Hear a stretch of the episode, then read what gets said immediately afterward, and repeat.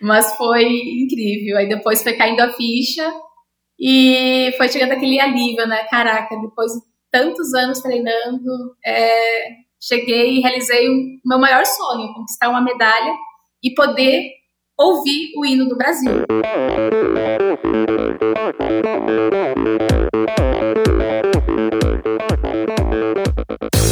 Hi, this is Brett Sutton. Eu sou a Vivi Faveri. Olá, aqui é o Emerson Zerben. Sou o Nicolas Sessler. Aqui quem fala é a Vitória Lopes. Aqui é o Thiago Drius. E, esse, esse é o Endorfina Podcast. Podcast. Good luck to all this season. Sou Michel Bogli e aqui no Endorfina Podcast você conhece as histórias e opiniões de triatletas, corredores, nadadores e ciclistas, profissionais e amadores. Descubra quem são e o que pensam os seres humanos que vivem o esporte e são movidos à endorfina.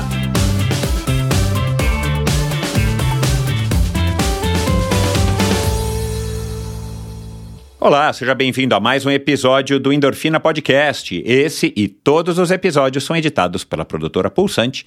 Siga arroba produtora Pulsante no Instagram.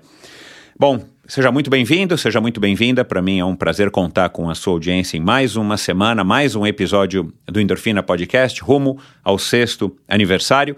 E a convidada de hoje, Aline dos Santos Rocha, uma mulher incrível. Ela me foi indicada por um ouvinte eu anotei em algum lugar e peço desculpas a esse ouvinte.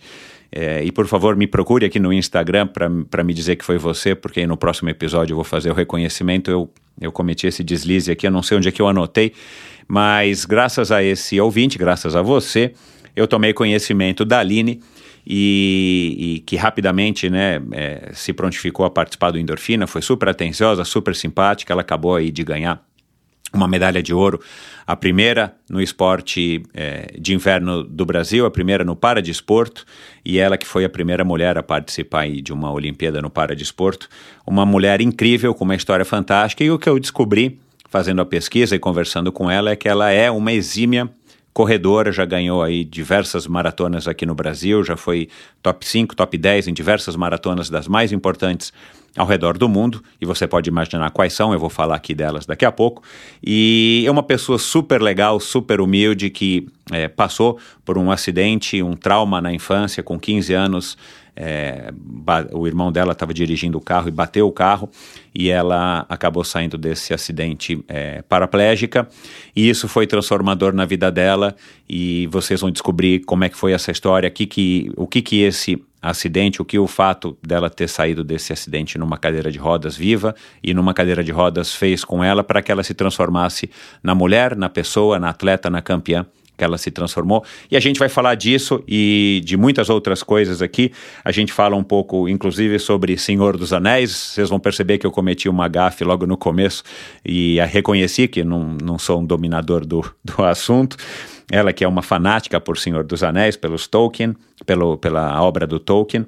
É, a gente fala é, do gosto da medalha de ouro, a gente fala sobre perder com classe, a gente fala sobre os aprendizados da vitória, a gente fala sobre a relação atleta que ela é e treinador, que é o Fernando Orso, marido dela, a gente fala sobre a relação né, marido e mulher, a gente fala sobre é, a, a, a, o desafio, a ousadia dela, ela que é pioneira em diversos aspectos, em diversos fatos é, é, esportivos aqui no, no Brasil, e, e, ela vai contar aqui uma passagem muito bacana, que é um dos pontos altos aí da, que, que eu acho que dá para resumir bastante quem é né, a história, a personalidade da Aline. É, ele, ela e o marido, o Fernando, se mudaram para São Caetano do Sul, eles que são lá do, de, de Santa Catarina, barra Paraná é, se mudaram para São Caetano do Sul para ficar numa kitnet, para viver aí com a ajuda de familiares, de amigos, para tentar a sorte, a, grande sorte e conseguir participar das Olimpíadas do Rio de Janeiro em 2016, fato que ela conseguiu. Então, é, isso mostra bastante da força, da resiliência dessa mulher incrível, então, que é uma pioneira em diversos aspectos, como eu acabei de falar. Então, foi uma conversa muito ampla, muito legal, uma mulher muito simpática e que eu tive o prazer de conhecer no dia seguinte a gravação e lá no Centro Paralímpico aqui em São Paulo, que por coincidência ela iria competir. Então, olha, foi um episódio espetacular. Quero agradecer mais uma vez você aqui, Aline, agradecer ao Fernando e parabéns pela história. Muito legal a gente saber que tem pessoas assim aqui no Brasil, que tem pessoas assim é, simples, pessoas é, humildes e ao mesmo tempo dedicadas, campeãs, super competentes e com resultados incríveis que é, e inspiram não somente a mim, mas inspiram muitas pessoas. Então, para mim foi um enorme prazer e agora compartilhar com você essa história incrível. Afinal de contas, quem é que não gosta de uma boa história, não é verdade? O que para muitas pessoas poderia ter sido o fim, para minha convidada de hoje, um acidente automobilístico sofrido quando tinha 15 anos de idade significou a transformação e a mudança de rumo em sua vida.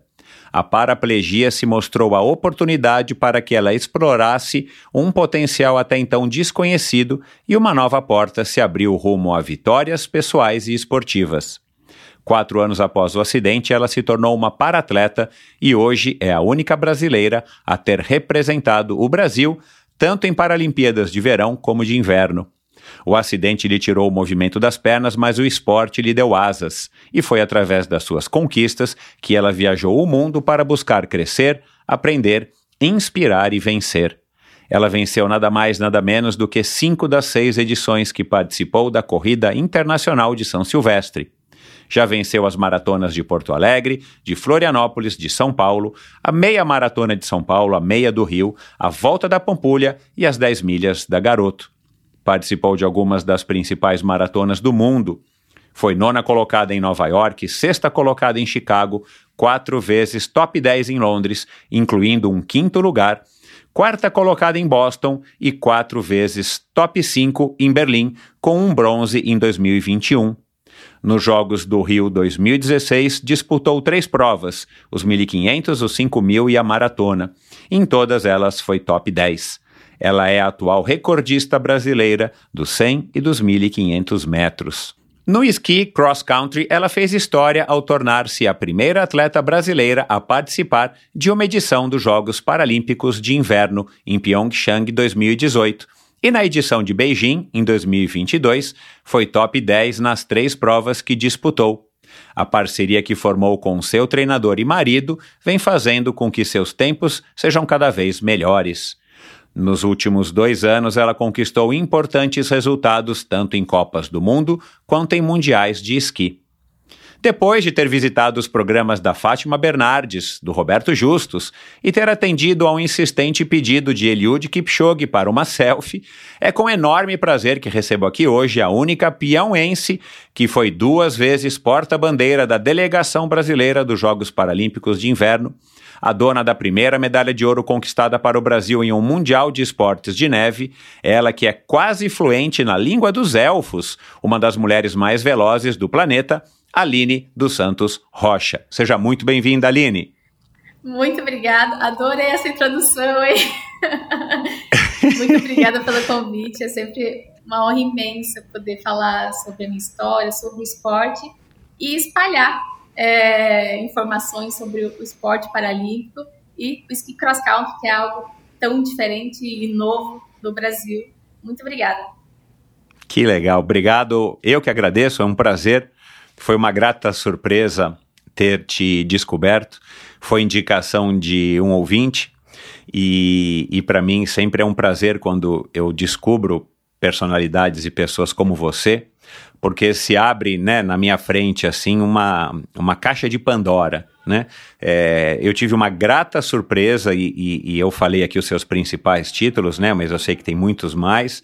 Mas assim, é, ao mesmo tempo eu fico contente, fico muito grato, mas eu fico chateado porque era uma coisa que eu deveria saber e muita gente deveria saber que existe uma Aline Rocha aí com resultados tão expressivos que não precisava ter ganhado a medalha de ouro agora, que foi esse o motivo, né, que acabou motivando o meu ouvinte a ter sugerido você. Eu acabei não perguntando para ele se ele já lhe acompanhava ou se ele foi impactado por uma das 1.500 notícias que saíram, né, agora no comecinho do ano, falando sobre o, o seu ouro. Mas você tem uma carreira muito longa, com muitos resultados, e e, e, e, isso eu acho que, puxa, cara, de novo, eu tô aqui para dar um pouco de luz para isso, mas eu sou um, um, grãozinho de areia nesse oceano de tantos veículos de comunicação, principalmente os veículos de massa, né? Com tantos resultados, e a gente não precisa nem falar do esqui, né? A gente vai falar um pouco da corrida, claro, é, mas você tem tão tantos resultados expressivos na corrida, em corridas tão expressivas como as maratonas que eu citei, como a São Silvestre, né, que eu acho que é a corrida mais famosa do Brasil, e a gente não fica sabendo, né, cara? Então, assim, é, mais uma vez, é, eu quero te parabenizar, porque eu imagino o quanto isso também acaba sendo talvez um pouco frustrante. Eu quero que você fale um pouco disso, porque você é uma excelente atleta com resultados fantásticos, mas você não tem o espaço que talvez você devesse ter que certeza que você devesse ter, e, e, que algumas outras pessoas têm, com talvez resultados não tão expressivos, né? E talvez a gente não precisa ficar dizendo que você entra e alguém sai, mas assim, a gente tinha que ter nesse nosso país né, se a gente uhum. quer ser um país decente do ponto de vista esportivo, é, espaço para todo mundo e também para o paradesporto, já que nós somos uma potência, sim, olímpica pa, de, paradesportiva, né? Mas vamos lá, antes de a gente cair nesses assuntos, e a gente pode até é, é, se aprofundar em algum deles, eu quero muito ouvir sua opinião, é, falemos um pouco então aqui agora sobre o Senhor dos Anéis. Né? Eu fiz uma brincadeira aqui com a língua dos elfos, mas eu não conheço quase nada, né? Eu sou bem mais velho do que você.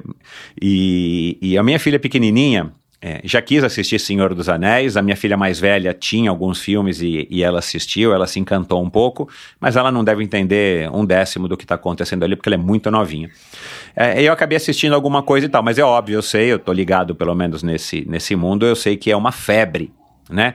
É, foi mais, tem até uma modalidade esportiva que agora me fugiu o nome, quadribol, quadribol, não sei se você já ouviu falar, que as pessoas copiaram o que o Tolkien inventou no Senhor dos Anéis e joga-se uma espécie de futebol montado em, em vassouras não, voadoras. Aí é o Harry Potter.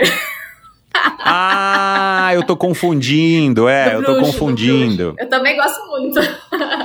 Bom, mas enfim, tá vendo como eu, eu, sou um cara ignorante. Mas eu, vou, eu vou parar aqui, porque senão eu vou me revelar um cara mais ignorante ainda nesse assunto. Mas eu queria que você falasse por que, que você é tão é, apaixonada assim, o que que te, o que que te chama a atenção é, para você, como você me relatou, né? Você é uma pessoa que consome tudo quanto é tipo de conteúdo sobre esse assunto. É, eu sempre fui muito da leitura. Então, histórias e é, eu, eu conheço poucas pessoas que gostem tanto quanto eu. Na verdade, dos Olha meus lá. amigos, ninguém acaba gostando tanto. Mas sempre me chamou muita atenção esses livros de, de fantasia, de histórias totalmente diferentes. E a série do Senhor dos Anéis, do Hobbit também, sempre me encantou muito. Desde os livros, de todos os livros. E quando for surgindo os filmes, eu fui assistindo também. E, inclusive, é, um dos meus maiores sonhos é ir para Nova Zelândia para ficar hospedado nas cabanas do Hobbit. É, já me hospedei no Brasil, em Gramado. Tem as casinhas típicas do Hobbit, que é nossa, uma coisa mais linda, que é igual dos filmes, do, dos livros. Mas um dia eu vou lá para Nova Zelândia para me hospedar lá. Mas o Harry Potter eu também sou muito fã. Sou muito uhum. fã. Inclusive, já fui tantas vezes para a Maratona de Londres e nunca fui conhecer a plataforma 9 3 quartos, que é a plataforma do filme, né? Mas eu quero muito ir lá também para poder conhecer. E, e, o que, que é essa plataforma? Eu não sei. É onde foi gravada as cenas do filme, que é dentro ah. do metrô. Ah, entendi. Que legal. Bom, com certeza eles criaram lá um circuito turístico e deve ter de vários outros filmes, claro. Que legal. E, e, e o que, que e, de novo, mas o que, que você vê assim que é tão legal? É a mágica, é a magia? O que, que é assim que, isso, que te atraiu? É isso, a mágica, é, a fantasia, é, o fato de ter sido criado não só uma história, mas um mundo todo. É, uhum. Nas histórias de Tolkien, ele criou desde o início dos tempos, como foi surgir o universo, é, as diferentes, é, os hobbits, os elfos, os trolls, como surgiu tudo. Ele criou inclusive a língua, a língua que cada então. um fala, ele criou. Então toda essa história, essa magia me encanta muito e é por isso que eu acabo gostando muito dele e assisto vários vídeos do YouTube, de youtubers que falam sobre o assunto. e falo curiosidade. Então, essas, essas coisas me cativam bastante. Que legal. E ele tem um livro, né, que eu li, que é o livro mais famoso dele, Show Me alguma coisa, né, é, que é super antigo, né, não sei se foi 1977, Sim, tem, tem alguma vários, coisa assim. vários livros, é, o Silmarillion, é, e vários, vários livros, inclusive é, os filhos dele estão é, coletam histórias, manuscritos dele que nunca foram publicados, estão tentando decifrar para poder publicar novas histórias. Caramba, meu. Cada coisa que existe por aí, né? Nada como a internet para a gente ficar sabendo de tudo isso. Porque, puxa, na minha infância, na minha adolescência, você não tinha noção de nada disso, né? Você ficava sabendo dos, dos grandes, dos mais famosos e tal. E tudo bem que ele se tornou um cara super famoso e ele é de 1926, se eu não me engano, é, né? É. é... Caramba, meu. Que legal. Aline, é, vamos falar um pouco de de esporte, né? Que é a, a, a nossa praia. Mas qual que é o gostinho da medalha de ouro, assim, né? É, qual foi o gosto, é, se você mordeu ela, né? Que eu imagino que você deva ter tirado aquela foto tradicional que eu não sei quem que inventou mordendo. Mas no sentido metafórico, assim, como é que foi ter ganhado essa medalha de ouro, coroando uma carreira que, pelo que eu interpretei aqui, você está numa ascendente bacana, né? Você vem crescendo a cada ano então você ainda não chegou no seu auge, né? É assim que a gente espera. Como é que foi esse momento? é, exato. Como é que foi esse momento? O que, que você sentiu? O que, que você. Como é que você descreve? Então, primeiro eu não acreditei. Quando eu, eu, eu, terminei a prova e eu vi que ninguém passou por mim, que eu fui a primeira a passar a linha de chegada, primeiro eu fiquei incrédula. Eu, eu, eu sabia que eu estava no meu melhor momento, que eu estava muito bem preparada. Eu já tinha conquistado uma medalha de bronze é, na prova da, de longa distância, que foi a minha primeira medalha no Mundial. Já estava muito feliz. E a prova do sprint, eu sabia que eu poderia brigar pelo quarto, terceiro lugar, mas eu não imaginava é, o primeiro. Queria muito, uhum. mas não imaginava. Uhum. Então, primeiro uhum. fiquei incrédula, é, dizendo, não, não acredito o que aconteceu. O que aconteceu? Eu falei pro Fernando, o Fernando chegou lá gritando que aconteceu? Eu não acredito. E ele realmente, isso aconteceu. É, tive que assistir várias vezes a prova para ver o que, que, tinha acontecido. Se não tinha acontecido um acidente lá atrás, que as outras meninas não chegaram em mim. Mas. Que também, que também não tiraria o seu mérito, né? Mas. Mas foi incrível. Aí depois foi caindo a ficha e foi chegando aquele alívio, né? Caraca, depois de tantos anos treinando, é, cheguei e realizei o meu maior sonho, conquistar uma medalha e poder ouvir o hino do Brasil. Porque até então, terceiro lugar, você vai para o pódio, mas você não toca Exato. o hino do seu país. Exato. Mas ir lá e ouvir o hino do seu país é, sendo tocado numa modalidade de neve deixou todo mundo surpreso. Você se você é, tivesse que aguardar, né? Se fosse uma prova que você tivesse que aguardar para saber o resultado, foi uma prova que você executou quase perfeita? Como é que foi a sua avaliação? Você já deve ter feito um debriefing dessa prova algumas vezes com o Fernando, assistido e tudo mais. São quantos minutos, Aline? Três minutos e pouquinho, é Três isso? Três minutos, isso. Isso. E, e, e a que você tirou bronze, que você ganhou bronze no, na, na longa distância, são 18 quilômetros, é isso? Isso. Uhum. Quer dizer, uma diferença enorme. Quanto é que você fez nos 18 quilômetros? É uma hora, uma hora. Olha, de uma hora para três minutos é, é, é, a mesma coisa. E eu quero falar disso, né? Você é recordista brasileiro dos 100 metros, mas você ganha maratonas, né? É, eu quero saber como é que você trabalha isso daí. Mas é, você fez, você acha, uma prova que beirou a perfeição ou ainda há muito o que é, corrigir? Sim, é, nesse dia, na prova do sprint, é, eu acho que eu estava bastante tranquila é, e a gente fez uma estratégia muito boa, eu junto com o Fernando. Então, na, na, na prova de qualifica, da qualificatória, a gente sabia que uma única atleta ficaria de fora da semifinal. Então, eu poderia fazer uma prova sem dar o 100%, para não me desgastar. Claro. Mas ainda teria que ser forte para mim poder testar como eu estava no percurso. Então, uhum. eu fiz uma prova controlada e, e terminei com o segundo melhor tempo da prova. Então já foi uhum. uma, um tempo excelente. Já fiquei animada. Na Claro. qualificatória, é, na qualificatória eu estava lado a lado com uma da- das favoritas da medalha. Então, ali eu já fiz uma segunda estratégia para me comparar ali lado a lado com ela, né? Então, eu terminei a, a, a semifinal com a primeira colocação. Já fiquei também, bom, tá dando certo as estratégias, mas sabia É. que também, como passava três atletas de cada bateria, é, a minha colega também não precisava ali também dar o 100%. Então, não poderia estar. É, você não, é, você nunca sabe o que, que o outro isso. tá fazendo, é claro. É. E na, na prova de sprint, é, os atletas têm categorias funcionais diferentes de acordo com a sua deficiência. Então, uma atleta largou na minha frente, porque ela é uma categoria abaixo da minha. Teoricamente, ela seria mais lenta na largada. É, eu largo dois segundos atrás dela, por causa da minha deficiência, da, e alguns atletas largariam atrás, porque tem uma amputação ou porque são atletas mais fortes. Então, no tempo real, é, os atletas que largariam atrás de mim, eles têm uma, um melhor desempenho. Mas eles Aham. fazem um sistema de cálculo para que todo mundo chegasse na linha de chegada ao mesmo tempo. Para que fosse Interessante. pudesse cara. competir Aham. todas as deficiências juntos, mas todo mundo ter é, As mesmas chances. isso mesmo. Então, eu larguei dois segundos atrás dela. Minha estratégia era colar nela até a metade da prova, estar junto dela. E ela geralmente é mais forte do que eu na largada. E o Fernando disse: terminando a subida, você tem que estar pelo menos ao lado dela. Porque no sprint ela era mais forte que eu.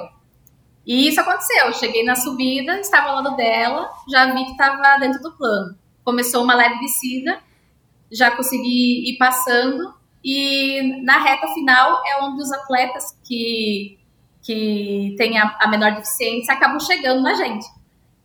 E nesse Uhum. momento eu dei o meu, meu gás final e vi que ninguém estava chegando em mim e foi assim até a linha de chegada. Então eu acredito que foi uma excelente estratégia, foi uma boa prova e deu certo o treinamento. é, O Fernando esperava muito uma medalha, uma, uma ótima colocação, ele ficou louco, ficou extremamente animado, mas eu não esperava que a minha melhor, é, o meu melhor desempenho fosse na prova do sprint. Esperava que fosse no middle distance, na média distância ou no long distance. Uhum. Caramba, meu, que bacana, cara, que... é, e aí eu comparo muito com provas de natação ou mesmo né, de, de, de velocidade na corrida é, na pista, né? é- é- é, apesar de ser uma prova muito curta, tem todo esse nível de estratégia. A diferença no seu caso, da sua modalidade, é que a cada etapa né, da Copa do Mundo, ou a cada campeonato mundial, o percurso muda, né? Porque eu acredito, você falou que tinha uma subida no meio da prova. Deve ter Isso. prova que tem subida, ou que é todo plano, ou que tem uma subida mais pro fim, uma mais pro começo. Isso, Né, então você-. São todas diferentes. Você, você tem que se adaptar àquela situação. E essa, só por curiosidade também, essa. Qual é a distância desses três minutos? Eu acabei. me- 100 metros? Foi um quilômetro. Um quilômetro. Ah, um quilômetro, Isso. perdão, é. É, claro, 100 minutos, é, três minutos, obviamente que não. Ahn, essa característica de ter uma subida mais, ou- mais para o meio, para você também é legal pelo, pelo seu, pelo seu é, biotipo, pela sua característica de competição? Não, geralmente é, eu tenho o melhor desempenho em provas mais planas, porque eu, eu consigo manter por bastante tempo a mesma velocidade. É, provas Ah, com tá. subida, eu acabo tendo um, pior desempenho, seja no, no esqui ou seja na corrida, nas provas de maratona. Aham. Então, aí foi uma surpresa a mais. Então, quer dizer, você, você se superou Isso. mais ainda, né? Isso, mas Que legal. nos dias antes da prova, o Fernando já vinha focando é, em sprints, velocidade máxima, e em, em subidas. Fiz muita subida antes da, da competição, muita subida, Uhum. justamente para a gente trabalhar essa parte que geralmente eu sou prejudicada. Entendi. O, o teu nível de esqui hoje, é, perto das suas competidoras, ele é, tá igual, ele tá inferior e já é, até dependendo da competidora, um pouco superior? Porque as suas competidoras provavelmente elas vêm de países onde a pessoa tem contato com a neve com muito mais facilidade. É, e claro, né, desde muito jovem, né? É, como é que tá o teu nível de esqui? Você, pelas minhas contas, você conheceu o esqui e provavelmente a neve também em 2017, é isso? É, eu, eu comecei em dezembro de 2016. É, uhum. eu, eu participei de 15 dias treinando na Suécia. Em janeiro de 2017, eu já participei da minha primeira competição. Uhum. O início é, é muito difícil. É, fazer esse esporte na neve é, é totalmente insano, frio, as condições de neve, é algo que demanda muito tempo para se ajustar ao equipamento. As minhas primeiras competições eu passava mais tempo caída do que esquiando. Porque desliza muito, né? O esqui para cair é, é, muito fácil. não tem freio, não tem sistema de direção, é tudo no controle corporal. Então, para frear o equipamento, a gente tem que fazer uma manobra, faz o drift, né? Vai derrapando na neve para frear. Então, foram alguns anos para começar a deslanchar, começar a competir sem ter nenhuma queda. A primeira Paralimpíada, em 2018, também. Todas as provas eu fui capotando. Mas uhum. hoje eu já consigo fazer uma prova bem consistente, sem ter quedas, os treinamentos é, evoluiu muito. E nós temos um equipamento. Nós conseguimos ajustar um treinamento muito bom no Brasil. Nós temos o roller ski, que é um sistema que a gente de rodinhas que a gente usa no asfalto, o mountain board, que é um skate de montanha. Eu vi, cara, na grama, cara. Na grama, Caramba, ele acaba simulando meu. mais esse jogo corporal que a gente usa na neve. E é claro que a gente precisa de, dessa temporada na neve para fazer esse ajuste fino, mas eu acredito que hoje a gente está conseguindo é, se comparar aos atletas lá fora, nossos resultados dos atletas do Brasil, não só o meu, assim, do Christian também, que ele também foi medalha de bronze mundial. Eu vi. É, a gente está conseguindo, não está perdendo agora para os atletas que estão lá fora. E antes dos Jogos Paralímpicos, inclusive, a gente ficou quatro meses direto na Europa, passando por vários países, treinando em diversos tipos de neve, porque nós temos um percurso para competir, mas de manhã pode estar tá fazendo 10 graus negativos, de tarde pode, já pode estar tá 0 graus com sol. Então, só essa uhum. diferença já muda completamente o tempo que seria desse mesmo percurso. Então, a gente tem que treinar uhum. em vários tipos de neve para se ajustar. Cara, espetacular. Você com certeza conhece a Mika, né? Sim, conheci. Ela também começou em 2017, pelo que eu me recordo aqui, né, da nossa conversa, eu precisava acessar aí as, as anotações. Mas essa história, né, que de brasileiros e brasileiras se aventurando nos esportes de neve é uma coisa muito bacana, né? Porque além da dificuldade de você de você ter acesso, a gente não tem um histórico nenhum com raríssimas exceções, né? Há alguns brasileiros, né, que competiram inclusive na, na Olimpíada é, do ano passado, que é, é, eu não me recordo agora o nome deles, mas tem um ou dois que inclusive falam português até com dificuldade porque são brasileiros de passaporte, mas foram criados em países uhum. de neve. É, agora, é, de, da cidade de Pinhão, que você disse que só nasceu lá, né? Na cidade de Pinhão. É, você com certeza é a primeira, né? É, o que que, o que que, me conta um pouquinho, você já contou, mas eu quero que você conte aqui para o ouvinte, o que que você foi fazer para, o que sua mãe foi fazer para você nascer em Pinhão, então, lá no Paraná? Minha família é meio nômade. É, o meu pai, ele sempre trabalhou em barragem, em ah, que construção legal. de barragens. Então, por isso, sempre que tinha uma barragem em algum lugar, eles iam se mudando para que ele pudesse trabalhar nesse local. Então, por isso, uhum. eu nasci em Pinhão, mas só nasci mesmo, porque a gente já foi morar em outras cidades do Paraná.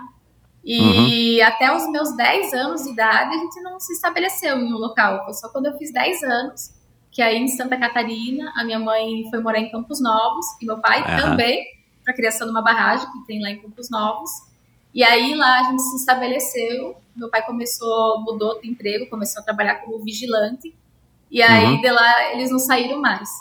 Aí ah, eu tá acabei certo. saindo de lá por causa do esporte mesmo, para ter uhum. uma melhor estrutura de treinamento. Mas foi por isso. Uhum. Até os 10 anos Entendi. era nômade. É, de qualquer maneira, de Campos Novos, uma Campos Novense também, você deve ser a primeira, né, a ter é, conseguido uma medalha num, nos Jogos Olímpicos de Inverno, né? É, agora, eu, eu fiz uma pesquisa, eu sempre faço, né, o ouvinte que acompanha o Endorfina já sabe, eu sempre gosto de fazer uma pesquisa é, sobre o meu convidado. Tem alguns que, que tem um, né, muita coisa para a gente procurar, para eu estudar, para eu ler, para eu ouvir, para eu assistir, e tem gente que tem um pouco menos. Você não tem tantas, infelizmente, né? E espero que você tenha cada vez mais é, espaço na mídia, que você é, ganhe cada vez mais o espaço que você merece. Mas no teu Instagram a gente consegue, no Instagram das pessoas, a gente consegue né, ter uma boa noção é, a respeito é, de quem é a pessoa e, e, e, e, principalmente dos esportistas, no caso do endorfina, é, dos resultados, das conquistas, e há sempre algumas legendas muito interessantes.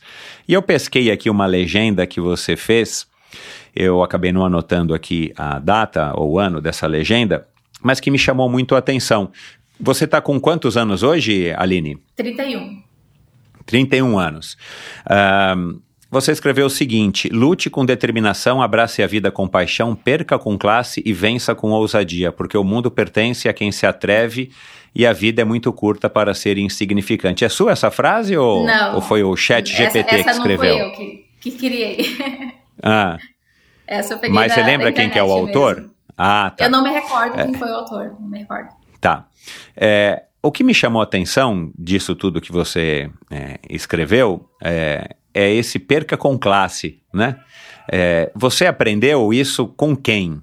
Ou quando é que você aprendeu que perder também faz parte, né? E na verdade a gente perde muito mais do que a gente ganha no esporte, né? Com acho que nenhuma exceção. É, me fala um pouco disso, assim, como é que você aprendeu isso? Perca com classe. Com olha, eu acredito que eu aprendi isso justamente com as minhas colegas de modalidade.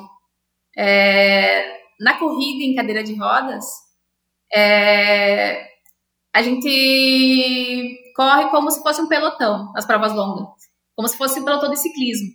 Uhum. Então, sozinha, eu posso fazer uma prova de 1.500 metros em 3 minutos e 30. Mas se eu estiver junto com as minhas colegas, a gente pode fazer uma prova de 1.500 metros em 3 minutos e 20. É muito difícil a gente aprender a correr o risco de perder uma prova para fazer um bom tempo, para que o grupo possa fazer um bom tempo. Mas no final, para uma convocação, o que importa não é o meu primeiro lugar aqui, é o que importa é o tempo, o tempo que vai estar lá no ranking mundial. Então, se eu ficar em segundo lugar, mas fizer a marca, eu vou entrar. E pode ser que todas as minhas colegas entrem junto comigo é, numa competição importante que a gente precisa ser convocada. Então, eu acredito que é justamente isso. É perder com classe, mas sabendo o que realmente importa naquele momento. Nem sempre o que importa mais é o primeiro lugar, e sim é, o tempo, o tempo da prova que vai definir se vai haver uma convocação ou não. E em Jogos Paralímpicos é isso que acontece. Muitos atletas estão sozinhos naquela prova, competindo contra equipes grandes. Então, às vezes, a gente tem que é, não pensar só em nós na, na prova, pensar como um grupo e deixar para definir ali só nos últimos metros mesmo, para poder levar o nosso país, porque vai, o que vai importar ali é a nossa bandeira. Cara, legal demais. É, já que a gente está falando de perder, é, vamos falar de, das lições que você tem aprendido com as suas tantas vitórias. É, como é que você encara hoje a, essa sensação de vencer? Né? Você acabou de ter uma vitória mais importante da tua carreira e tomara que seja é, não seja a, a, única mais importante, que você siga vencendo cada vez mais. Mas assim, o que, que você tem aprendido desde a sua você lembra qual foi a sua primeira vitória? Minha primeira vitória foi na São Silvestre. São Silvestre. Na São Silvestre? De cara na São Silvestre? 2014, isso. Olha lá. Então, é, desde aquela primeira vitória que deve ter sido espetacular, quer dizer, que foi espetacular, certeza, né? Porque a primeira a gente nunca esquece. Mas o que, que você tem aprendido com as vitórias, já que você, felizmente, tem bastante no seu currículo? É, acredito que eu aprendi a nunca ficar confortável na posição do pódio, porque muitas vezes a gente acaba se iludindo um pouco com, com uma competição e vou para São Silvestre, venci, mas isso não significa que quando eu chegar lá fora eu vou ter o mesmo resultado. Então, o fato de eu ter uma vitória não significa que eu não vou ter que trabalhar ainda mais duro para evoluir ainda mais. Então, a gente nunca está confortável no lugar onde eu estou. Sempre buscar evoluir cada vez mais. E acredito que é isso. Acredito que foi isso que eu mais aprendi a ter é, foco, empenho, dedicação. Cada vitória também acaba motivando, né? É os dois lados. É. Acaba motivando a, a trabalhar ainda mais duro, mas também ao mesmo tempo não ficar confortável com, com aquela posição. Você já teve em alguma circunstância que você iria ganhar uma prova, talvez no esqui ou mesmo na corrida, e de repente você errou uma curva, você caiu, você, sei lá, se embaralhou em algum movimento, ou se distraiu e você perdeu assim por besteira? Sim, já aconteceu muitas, muitas vezes. É... Muitas vezes eu acreditava que estava ali na minha melhor melhor condição física, preparadíssima para aquela prova, mas a cabeça que acabou não ajudando. Acho que esse também, excesso de confiança, mas que não ajudou e não fiz a prova com foco, acabei me atrapalhando. É, já aconteceu muitas vezes, muitas vezes. E aí eu precisei também trabalhar duro. Inclusive faço trabalho com psicóloga já há muitos anos para aprender a controlar as frustrações de cada prova seguir para a próxima a, e a não cometer o mesmo erro, né? A sempre ter o foco, claro. a atenção naquilo que eu estou fazendo no momento. Mas já aconteceu várias vezes, sim, de perder uma prova por besteira. E você, você é uma pessoa que se cobra muito? Você é sim. é muito exigente, dura com você mesmo? Mais do Me que o Fernando? Ai, já não sei se... Fernando é um, o carrasco. Todo mundo fala que ele é um carrasco. É, é, mas... eu já vi você escrevendo isso. Mas eu me cobro muito sim. Né? Eu me cobro bastante. Quando eu vejo a planilha, o que está escrito, a meta para cada dia, para cada exercício, é, sempre vai ter frustração ali quando não vem aquela velocidade, aquela marca desejada, mas é, não me frustra a ponto de atrapalhar o treino para o dia seguinte. Eu sempre busco é, perceber o erro, o que aconteceu no dia e o que poderia ter melhorado para que na próxima eu já tento fazer melhor. Mas foram muitos anos para conseguir controlar isso. Você é, você é, conheceu ele em 2010, né? Você me falou e vocês estão juntos desde então, então já faz um, um bom tempo e você justamente conheceu ele é, já quando você estava é, fazendo esporte. É, que até o acidente você não fazia esporte, depois a gente vai voltar. Né, voltar. Depois eu quero abordar um pouco essa transformação na sua vida, que aliás, uma das tuas frases em alguma entrevista que eu vi, não foi na Fátima Bernardes nem no Roberto Justus, mas uma pessoa te pergunta alguma coisa a respeito né, do acidente e tal, da tua. como é que você encarou, e você, você disse uma coisa que eu achei linda, que é assim, eu divido a minha, minha vida em duas fases. E a gente vai achar que você vai falar antes do acidente e depois do acidente. Dur, né? Mas não, é antes do esporte e depois do esporte. Cara, isso é magnífico, é uma lição que me deixa arrepiado e eu acho que é, todo mundo que que estiver ouvindo vai também se, se, se arrepiar com essa, com essa sua declaração para ver o poder transformador do esporte. Mas é, você, voltando ao assunto do Fernando, você conhece ele desde então, né, de 2010. E vocês formaram uma parceria que, como eu disse no começo aqui, está dando resultados cada vez melhores, né? E se eu não me engano, acho que eu só tive aqui um casal que, que é atleta e, e treinador, que é o Bruno Fratos e a Michelle Lenhart, né? O nadador recordista, marat é, medalha de bronze nos 50 metros, e a, e a Michelle, que também foi nadadora olímpica, mas que se tornou treinadora. E pelo que eu entendi, a dinâmica dos dois é bem específica, assim, bem especial. É, o que, que tem que dar certo no seu relacionamento com o Fernando como treinador e você atleta?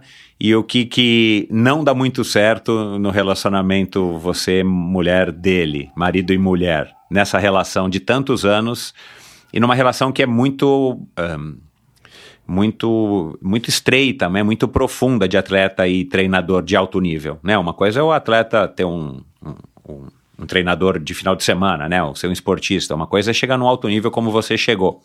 Fale-me um pouco aí sobre essa dinâmica da, da, da relação de vocês de atleta e treinador e depois de marido e mulher. É, os primeiros anos era muito difícil conseguir conciliar e se, conseguir separar as duas coisas. Então, muitas vezes chegava em uma competição, não tinha um resultado esperado, era frustrante. É, a gente acabava tendo muitas brigas por causa disso. E não era fácil poder separar a vida pessoal e a vida esportiva. E a gente precisou fazer muito trabalho com psicóloga é, para que a gente pudesse aprender a separar as duas coisas. Não, no treinamento é atleta, treinador. Em casa, em casa não, em casa sou eu que mando. então, muitas vezes a gente teve muitos problemas por causa disso, não conseguir separar as duas coisas. É, é muito difícil eu sair do treino, chegar em casa com uma frustração e simplesmente parar de pensar sobre isso e parar de falar sobre isso. Sempre acabava desenrolando, não, mas lá no treino você falou isso pra mim, não, eu fiquei chateada porque você brigou comigo. Então, isso era muito complicado. Mas com o passar dos anos, a gente foi aprendendo. Tinha que aprender, né? Na marra, porque senão não ia dar certo essa relação. A gente foi aprendendo a separar as duas coisas. Quando eu tô no treinamento, não. Ele é o meu treinador, eu tenho que ouvir tudo que ele fala, executar o treino. Se ele for chamar minha atenção, é aquilo, porque é a função dele. Então, eu fui aprendendo a, a aceitar mais isso. Ele também ele também fala que ele aprendeu a, a forma de tratar os atletas, justamente pela nossa relação. Ele, foi, ele mudou a forma que ele tratava, inclusive, os outros atletas que ele tinha ao lado dele. E pelo fato também de ter a psicóloga ali do lado, puxando a orelha dele cada vez que ele falava alguma coisa. Mas hoje a gente consegue conciliar muito bem isso é, e separar. Por mais que seja difícil, quando chega em casa e é a vida pessoal, é, a gente não fala sobre treinamento. À noite, é, quando está assistindo um filme, uma série, a gente não fala mais sobre treinamento é, dentro de casa. E hoje tem dado certo.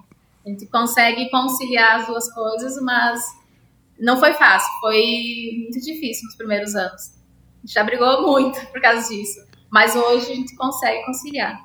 E o fato de ter alguém ali comigo é, ele, é, ele é treinador, é especializado em esporte, a vida dele também é o esporte. O sonho dele também é ter um atleta que, que conquiste uma medalha em Jogos Paralímpicos. O meu sonho é conquistar uma medalha em Jogos Paralímpicos. Então a gente segue o mesmo sonho e a, isso acaba facilitando muito também. É, ele sempre uhum. está comigo nas viagens, no dia a dia, no treinamento. É, eu acho que isso é algo que me ajudou muito a, a ter toda essa evolução. Duas coisas. Vocês já pensaram em alguma fase do relacionamento profissional de vocês em cada um seguir um caminho? Ele vai treinar outros atletas, que ele tem outros, né, também? Uhum. E você vai treinar com outro treinador? Já passou isso pela cabeça? Vocês já chegaram a experimentar isso para ver se funcionaria melhor? Porque você tem que fazer esse equilíbrio, né? Você tem que arrumar o melhor treinador para você, mas ao mesmo tempo você quer manter um casamento funcional, Sim. né? Passou é... já isso pela cabeça de vocês? No, no, na fase de conquistar a vaga para os Jogos Paralímpicos de Tóquio, é, eu, estava começou a pandemia, começou a cancelar todas as provas, a gente não tinha mais para onde correr para fazer marca para os jogos. É, o Fernando começou a ficar muito frustrado com os treinamentos. A gente passou por uma fase que a gente começou a estagnar no treinamento. Eu não estava mais evoluindo. É, eu, eu tive alguns anos evoluindo muito e depois parei. E justo nessa fase para Tóquio a gente não estava conseguindo evoluir, ter boas marcas. E ele começou a se questionar é, se era o treinamento dele, ele começou a passar por uma fase difícil. É, e realmente ele pensou em, em parar de, de, passar treino para mim, para que eu fosse treinar com outro técnico, mas não foi algo relacionado bem à nossa relação marido-mulher e, e atleta. Foi mais é, essa frustração no treinamento mesmo, por ele achar que estava fazendo algo errado, que eu não estava evoluindo. Mas isso juntou um monte de fatores na época, de, é, de pessoal dele, ele começou a entrar num processo, ele acreditava que o treinamento dele não estava surtindo efeito. Aí a gente parou para pensar, bom, vamos começar do zero. Ele começou a rever tudo que ele tinha de planejado, de treinamento, de metodologia. Ele resolveu meio que esquecer tudo que ele tinha e recomeçar tudo do zero para que ele pudesse encontrar o erro que estava acontecendo para que eu não estivesse mais evoluindo. A gente, ele entrou em férias. É, na época ele tá, a gente estava treinando no Centro Paralímpico Brasileiro, morando em São Caetano do Sul. Ele entrou em férias. A gente foi para os Estados Unidos é, passar uma temporada de treino junto com a equipe americana. Lá, ele, treinando com a equipe americana, ele reavaliou todo o processo de treinamento dele, refez tudo e pensou: bom, agora eu vou arriscar. Vamos ver se vai dar certo esse novo processo de treinamento. Eu acabei perdendo é, a vaga para os Jogos de Tóquio por uma vaga. a próxima convocada seria eu, mas eu não fui. Mas ali a gente ia focar para os Jogos de Inverno, né? Seria Pequim. Uhum. E Uhum. ele refez todo o processo de treinamento dele e começou a dar certo. E eu comecei a ter evolução novamente, que é esses últimos anos que eu tive o meu pico de evolução agora. Caramba, ele mudou, então ele acertou Ele né, o- caminho dele de novo. Mudou tudo.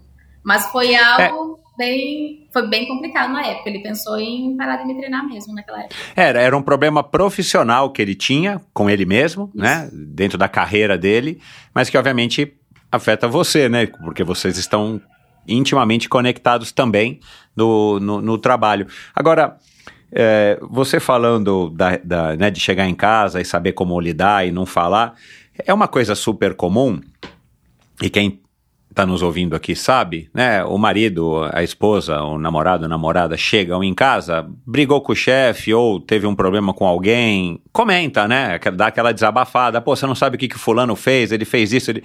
Você não pode fazer isso, né? Ou vocês encontram um, um- com a ajuda da- do, do- do- psicólogo de casal, sei lá, vocês encontraram uma maneira assim, olha, até 15 minutos ou meia hora ou uma hora, até um horário X, a gente pode falar disso, porque vocês talvez tenham que discutir, ou vocês só discutem a relação profissional de vocês fora de casa? Qual é o segredo, qual é a dinâmica que vocês aplicam e que funciona para vocês? Então, dependendo. Hoje ele já sabe ler o que aconteceu ali na pista. Ele já sabe, ah, ela foi mal nessa prova, ela não vai querer falar sobre o assunto pelos próximos 30 minutos. Pela forma que eu saio da pista, ele já sabe se ele vai poder chegar em mim e conversar ou não. Então ele, acho que Uhum. ele já aprendeu isso. E aí ele vai se aproximando, vai vendo ali se abre uma brecha, se eu vou querer falar ou não. Às vezes eu realmente não quero falar sobre o assunto no mesmo dia, ele entende. E ele não fala sobre o assunto. Aí no outro dia gente vai lá e conversa. Ah, O que aconteceu na prova? Ah, aconteceu isso, isso e isso. Eu errei nesse ponto. Aí a gente vai buscar o que, que pode melhorar para as próximas para as próximas provas. Mas o que acontecia muito no início, que a gente tinha muito conflito, era eu saí de uma prova. É, na cabeça dele eu não fiz o que ele pediu. Na minha cabeça eu fiz, mas não deu certo.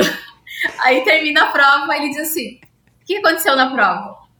Só que eu já tô frustrada e o fato dele vir falar, eu penso, "Putz, ele tá bravo. Aí já começo, ah, não aconteceu nada. E esse- essa forma de falar que era bem complicada no início, então a gente acabava brigando por causa disso. Ou saía de uma maratona frustrada, chegava no quarto do hotel, pronto, agora a gente tem que ficar o dia todo ali junto.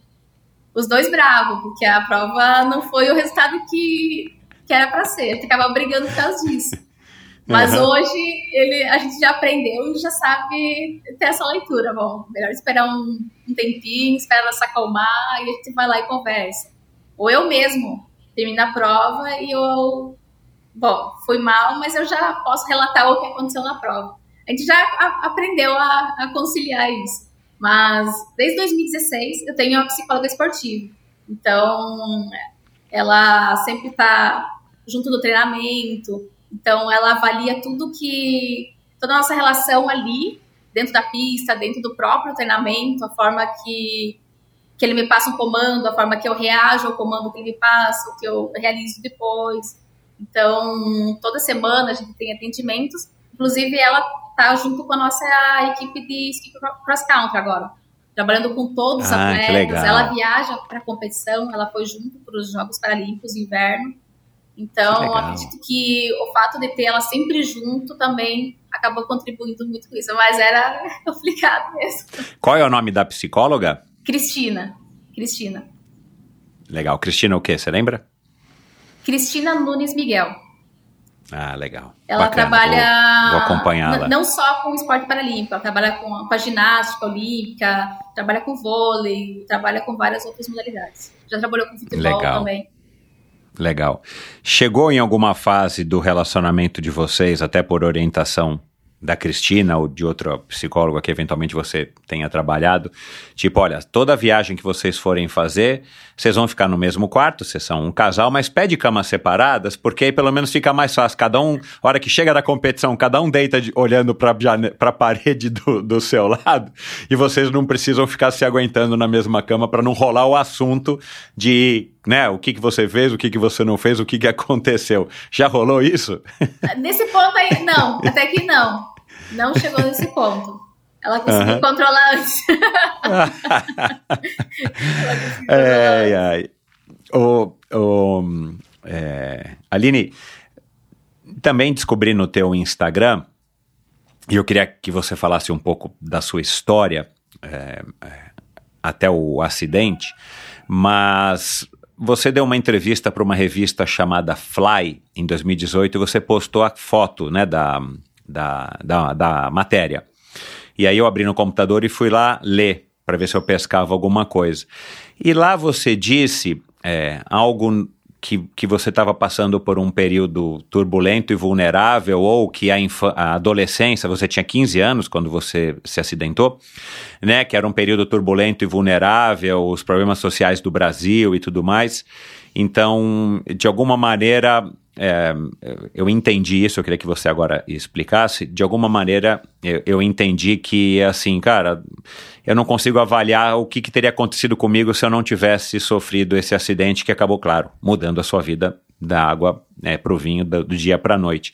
Fala, você lembra mais ou menos qual era esse contexto e, e se você de fato disse isso, eu pesquei isso da, da matéria, né? Sim, Período sim. turbulento e vulnerável e os problemas sociais do Brasil e tal, né? É, é, o que, que você quis dizer com isso exatamente? É, eu sofri um acidente de carro, eu tinha 15 anos de idade. E é isso que eu quis dizer, é a, a idade mais difícil. A- é, o corpo, é, a vergonha estar numa condição diferente. É, eu sofri um acidente, é, eu estava cursando o primeiro ano do ensino médio, então eu acabei perdendo aquele ano escolar. É, e aí eu saí do hospital e eu fui ficar na casa da, da minha mãe. Aham. Enquanto eu tava em casa, tava tudo tranquilo. É, eu- eu- era como se a ficha não tivesse caindo, caído ainda de que eu tava em uma condição diferente. Mas no ano seguinte, eu tive que retornar para a escola. No meu primeiro dia de aula, é, eu pensei, caraca, eu tô numa cadeira de rodas. E agora eu tenho que ir para a escola, onde todo mundo já me conhece, me conhece, me conheceu praticamente a vida inteira, desde que eu morava em Campos Novos. É, e eles vão me ver diferente. E eu fiquei com muita vergonha. É, eu não queria ir para a escola naquele dia, mas de jeito nenhum, uma cadeira de rodas. E aí eu fui arrastada. Na época, é, fazia parte de uma igreja, a minha mãe chamou o pastor da igreja para ir estar em casa. E ele me levar à força para a escola, que ficava a duas quadras da minha casa, era pertinho. E eu fui, nossa, fui xingando o pastor, eu fui chorando, dizendo, não quero ir para a escola de jeito nenhum, eu quero ir morar no meio do mato, na casa do meu pai. É, eu fui chorando e a minha mãe disse para mim, ah, se você não quiser ficar na escola, você me liga que eu venho te buscar na hora do intervalo. Mas você vai ficar na escola sim. E eu achava que, que, que eu ia sentir muita vergonha, que os meus amigos iam olhar para mim e não iam gostar de mim novamente pelo fato de estar numa cadeira de rodas. Mas acabou que foi diferente do que eu pensava. É, eles me receberam de braços abertos, é, os meus professores, os colegas. E foi a melhor coisa que eles fizeram para mim foi me arrastar a cadeira de rodas para a sala de aula. E daí eu não liguei para minha mãe no intervalo, fiquei na escola e continuei indo é, nos dias seguintes. E foi a melhor coisa que aconteceu comigo. Acho que para mim começar o processo de me aceitar novamente naquela nova condição. Os meus colegas, eles foram fundamentais nisso. Sempre me incluíam uhum. em todas as atividades, é, em tudo isso, mas o que eu falo de não sei o que seria da minha vida se, se não tivesse sofrido acidente. Antes disso, eu ia para a escola, mas eu não era muito de estudar, é, não era tão dedicada. É, aos 15 anos, nossa, tava, estava sendo uma fase bem, bem difícil mesmo, é, com a família também. E às vezes a gente acha que há males que vêm para o bem. Então, talvez é, uma tragédia foi preciso para que eu tivesse de novo um rumo na minha vida. E realmente, se não tivesse o presidente, eu não sei o que eu seria, o que eu faria, como eu estaria hoje. É, foi uma fa é uma fase, pelo menos para a grande maioria das pessoas, né, isso tem respostas até, explicações até é, fisiológicas, é uma fase normalmente complicada, né, essa adolescência, né, e quanto tempo que, que você acha que demorou ou você percebeu que, bom, agora eu sou essa Aline, que sou a mesma, mas agora eu tenho essa situação que eu, eu dependo de uma cadeira de rodas, eu não vou ter a liberdade que eu tinha, mas ao mesmo tempo dá para eu seguir a minha vida e fazer o que eu quiser quando eu bem entender. É, como é que foi esse processo? Foi um processo muito doloroso e ele demorou muito? Ele demorou quanto? Você teve ajuda de psicólogos, além da turma da escola, dos amigos, das amigas, dos seus pais, dos seus irmãos? Seus irmãos são mais novos, os seus três irmãos? Meu irmão é mais velho. Eu tenho um irmão mais novo e dois irmãos mais velhos. É, um ah, tá. é irmão de pai e mãe, outro é filho apenas do meu pai, que descobri depois que já estava grande que ele tinha esse filho. E outro é filho da, da minha madrasta, que é o mais novo. Mas ah, tá. quando eu sou presidente, eu tava junto com, com a minha mãe e o meu irmão. O meu irmão que tava dirigindo. Mas uhum. eu acredito que eu tive muita sorte é, nas pessoas que estavam ao meu redor. A minha família nunca me deixou eu ficar acomodada na minha situação. A partir do momento que eu já pude ficar na cadeira de rodas, transitar pela casa, já me botaram para fazer as atividades domésticas novamente. Inclusive, a minha mãe criou, fez, tinha degraus dentro de casa. Ela fez sozinha, fez rampa, degra, é, rampas para que eu pudesse circular de um lugar para outro, para fora de casa também. É, em pouco tempo eu já estava indo sozinha para a escola. E em menos de um ano eu já comecei a fazer tratamento é, de reabilitação no Sara Kubitschek, em Brasília, que é referência Santa Sara Kubitschek, exato. no Brasil. Então, lá, eu cheguei lá e eles me ensinaram a viver novamente é, na cadeira de rodas. O beabá. É, andar na rua, subir degrau, descer escada rolante, fazer todas as atividades do dia a dia e lá eu já Isso, isso o mais rápido possível após você ter alta do isso, hospital foi, e tudo mais, né? Para que você possa. Em menos de um ano eu já estava tendo acesso a tudo isso. Então, uhum. é claro que precisei de ajuda, principalmente ajuda política, para conseguir ser encaixada rápido numa vaga. É, descobriu que não é fácil sem ter alguém ajudando por fora. É, a fila para de espera para ter é, acesso à de reabilitação era, era grande. É, aí a gente foi atrás de do que a gente chama do, do TFD, que é o transporte, tratamento fora do domicílio, que o governo tem que ajudar com, com passagem aérea, hospedagem, e não é fácil conseguir. Aí Imagina. vem os problemas do, do nosso país, mas com bastante esforço a gente acabou conseguindo, para minha mãe junto comigo. Mas em menos de um ano eu já consegui ter acesso a isso e começar a fazer reabilitação. E no Sara Kubitschek, é, eles fazem várias atividades esportivas. Nossa, é um tratamento espetacular. Mas quando eu voltava para minha para minha cidade, é, eu não fazia as mesmas atividades. Então eu voltava para a escola, eu não praticava atividade física na escola, É, eu realmente eu não gostava, não testava atividade física. E as minhas amigas ficavam comigo, ficavam na sala, eu, eu nem buscava é, me empenhar, né, para pedir para o meu professor, ah, será que tem algo que eu poderia fazer? Uhum. E a gente sabe que também a, a faculdade muitas vezes também não prepara os profissionais ao que eles vão encontrar dentro da sala de aula. Então, é. Talvez ele pudesse também ter me dado um maior incentivo, talvez, mas eu acabo não julgando por causa disso. E foi por isso que foi só depois que eu terminei a escola que eu vinha conhecer o esporte. Uhum. E aí você conheceu o esporte como? Como é que se deu assim essa essa ligação, sendo que você não era, né? Você nunca tinha sido né, nem perto de uma menina que gostasse de praticar atividade física. Aí eu conheci pelo Orkut. o Orkut na época.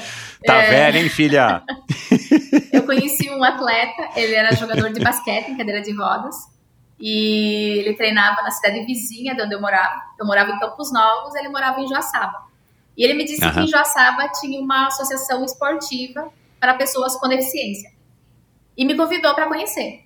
É, eu aceitei, mas sabe quando você aceita, mas realmente não sei se eu quero ir. Aí minha mãe e meu padrasto, eles me levaram de carro para conhecer essa associação. E lá eu conheci o Fernando. Porque o Fernando foi um dos fundadores dessa associação, junto com outro, outros técnicos que tinha lá na associação.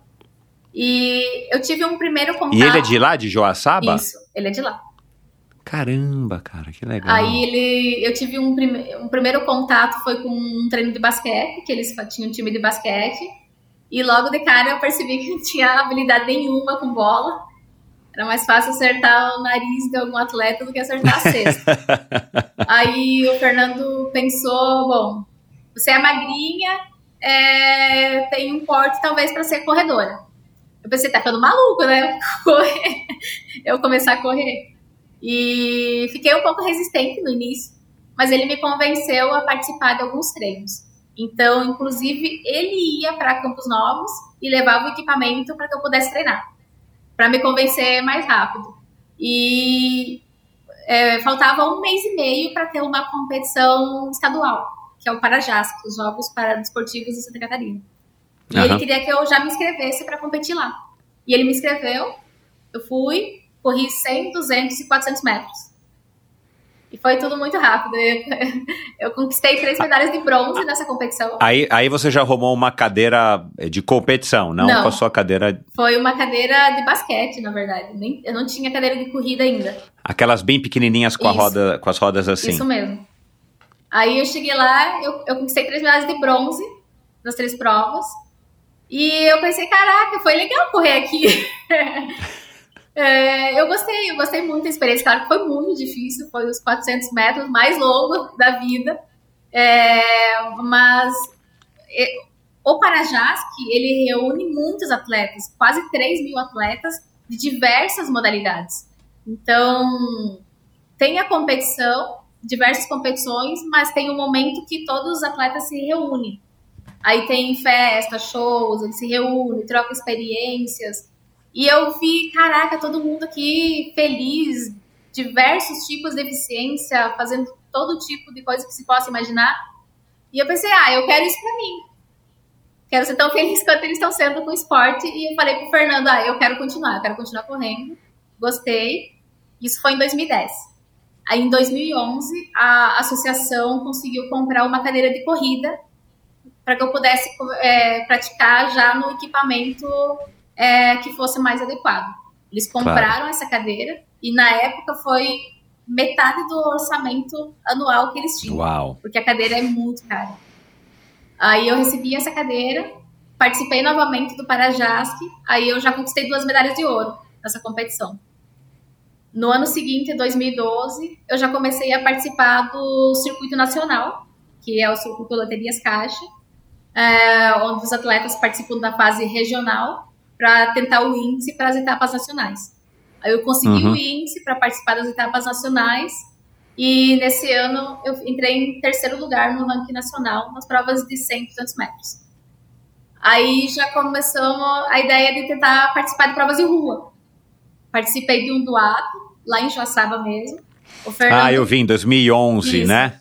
O Fernando participou Você, da parte ele da pedalando e, é, e eu, eu vi. participei da, da parte da corrida, que foi a minha primeira corrida. Caminhos de Ferro. Eu Isso vi o post. Muito, foi um dos primeiros posts teu, eu acho, teus Isso, do, foi do bem, Instagram. Bem no É. E foi É. muito bacana, eu adorei correr na rua. E aí a gente começou a partir para provas mais longas, tentar participar também de provas de, é, de rua. É, em, 2000, e- em 2014, é, a gente começou a pensar é, que estava tendo uma boa evolução, muito rápida na corrida. Quem sabe a gente podia tentar um sonho de participar de Jogos Paralímpicos. Foi tudo muito rápido. Mas para isso a gente precisava comprar um equipamento melhor. Esse equipamento que eu tinha, ele era bom para iniciação, mas ele ainda era muito grande nas medidas, ele era bem básico. A gente, eu tinha, eu juntava um dinheiro é, mensalmente para um dia comprar um carro, uma casa, pensando para o futuro. É, a gente tirou esse dinheiro, é, conseguiu alguns patrocínios e foi para os Estados Unidos e comprou um equipamento de qualidade, com rodas de carbono. É, voltamos para Joaçaba, mas aí a gente tinha um impasse de ah, o local que a gente treina é perigoso, treinar na rua é perigoso, não tem uma pista de atletismo sintética para poder treinar com qualidade, é, o equipamento é caro. Aí surgiu a oportunidade de a gente vir morar em São Caetano do Sul. A gente já conhecia é, os Aí vocês já treinadores. estavam namorando, já tinham Já. casado? Já foi Aham. tudo. em, pouco, em pouco tempo eu já estava morando na casa do Fernando e da mãe dele. Que legal. Ela também, a família dele me recebeu de braços abertos também. Aí a gente conseguiu autorização para treinar em São Caetano do Sul. A gente veio para veio para São Caetano com a cadeira e duas malas. Uma mala de roupas, uma mala com utensílios de cozinha, um colchão inflável, um fogareiro. E a gente começou a morar numa kitnet de era uma peça só e um banheiro. Era praticamente tudo o dinheiro que a gente tinha, a gente estava investindo ali. E a nossa meta era tentar sobreviver ali até 2016, para tentar participar dos Jogos do. Uhum. E deu certo. A gente tinha, a gente tinha aplicativo, é, ele fazia controle financeiro, do Excel, montou planilhas, tudo que a gente recebia, ajuda da família, ele anotava tudo. A gente fazia todo o planejamento de gastos, o que a gente podia gastar com, com comida, com outras coisas. Então, essa coisa de sair final de semana para comer fora não existia, era tudo regrado. E deu muito certo, a gente conseguiu economizar muito, inclusive, para começar a participar de provas fora do Brasil. Em 2014, eu fui para o Japão, participei de uma maratona é, no É. Japão. E deu certo, a gente conseguiu, chegamos no- nos Jogos do Rio de Janeiro. E aí começou tudo a deslanchar. Você se classificou para os Jogos do Rio nessa maratona que chama Oita? Oita? Oita? Como é que é o eu nome? fui para eu fui pra, é, Oita, eu Oita. corri a maratona, consegui um bom resultado. E em 2016 a gente participou de uma maratona de Duluth, em Minnesota, nos Estados Unidos. Ah, e eu ali eu consegui Aham. a classificação. É, eu fiz a maratona, consegui entrar em quinto lugar no ranking mundial e consegui a classificação para os Jogos do Rio. Que legal, parabéns. É, do que que vocês viviam nesse período aí de fazendo conta, morando em kitnet, que vocês foram morar em São Paulo? Tudo bem, São Caetano não deve ser tão caro quanto a cidade de São Paulo, né? São Caetano é, é, é uma cidade quase que satélite, né? Um município quase que satélite de São Paulo. Mas vocês viviam do quê? O Fernando dava treino para outras pessoas, vocês já tinham ajuda do Comitê Paralímpico. Como é que foi essa... Que aí acho que você pulou muito rápido essa fase. Como é que você saiu de uma moça que começou a, a correr por acaso, por insistência do Fernando e, e- e ter medalha de bronze no, no Parajask, até se tornar uma atleta olímpica? Então, eu, eu tinha um patrocínio é, em Joaçaba, de uma empresa. Eles davam, na época, um valor de 500 reais por mês para mim. Chegando em São Caetano, o Fernando buscou uma escola para dar algumas aulas, para poder a gente poder ter um recurso extra. Então, ele não trabalhava como treinador ainda é, do comitê, mas com essas aulas ele conseguia ter um curso, e a família. A família ajudava mensalmente, minha mãe e a minha sogra. Tia do Fernando, sempre, todo mês eles davam alguma coisa. Mas quando eu cheguei, a gente chegou em São Caetano, é, só com a cadeira e as duas malas, eu cheguei dentro da nossa kitnet e eu comecei a chorar. Eu disse, Fernando, a gente é maluco. Que a gente veio fazer aqui? Não tem nada para nós aqui. Não conhece ninguém praticamente. É, só barato no chão, não tinha internet, não tinha uma TV, não tinha geladeira. A gente só com o colchão inflável e o fogareiro de duas bocas que a gente ganhou. E aí tinha uma professora da faculdade de Joaçaba. É, ela tinha uma filha que morava em São Paulo. E essa filha tinha uma geladeira usada. E aí ela doou essa geladeira para nós. E todo mês a gente recebia alguma doação. Ah, no mês alguém pode doar um micro-ondas, depois de um tempo alguém doou uma televisão, depois de um tempo a gente conseguiu comprar uma cama, não precisou mais dormir no colchão inflável. Mas nisso foi, foi bem difícil. A gente tinha que controlar muitos gastos. A gente não sabia se a gente ia conseguir se manter até 2016, mas a gente conseguiu, mas foi bem complicado. Tinha muito amor na casa. Tinha. Isso que manteve a gente lá. Manteve a gente lá. Difícil era os dias que a gente acordava com barato em cima da cama. ah, Aline, Aline do céu. O que que. Hoje você dá risada, né? Mas na hora provavelmente não era uma coisa muito legal, uma barra Sim. dureza. Mas isso também cria um vínculo muito forte, né? Se vocês, se o casal, a dupla, sobrevive a situações assim, é, vai fortalecendo, né? Porque vocês vão construindo a história de vocês como uma dupla. E, e isso vai somando né, na, na, nessa bagagem de relacionamento e tudo mais. É, olhando hoje né, no retrovisor, o, você acha que é, vocês deram um passo ousado demais e que, que bom que deu certo? É, ou vocês estavam realmente conscientes de que aquilo lá era o, o, o que iria o que estava escrito para acontecer, sei lá, né? É, você acha que foi muito ousado ter passado, né, quase que necessidade praticamente, né, ou ter, ter se submetido a uma vida assim que com certeza era muito inferior ao padrão de vida que vocês tinham, para ir atrás desse sonho olímpico? Foi bastante ousado, sim. É, claro que a gente tinha medo, mas a gente, a gente tinha consciência que a gente precisava ter aquela estrutura de treinamento, é, aquele local de treinamento para que a gente pudesse ter uma maior evolução.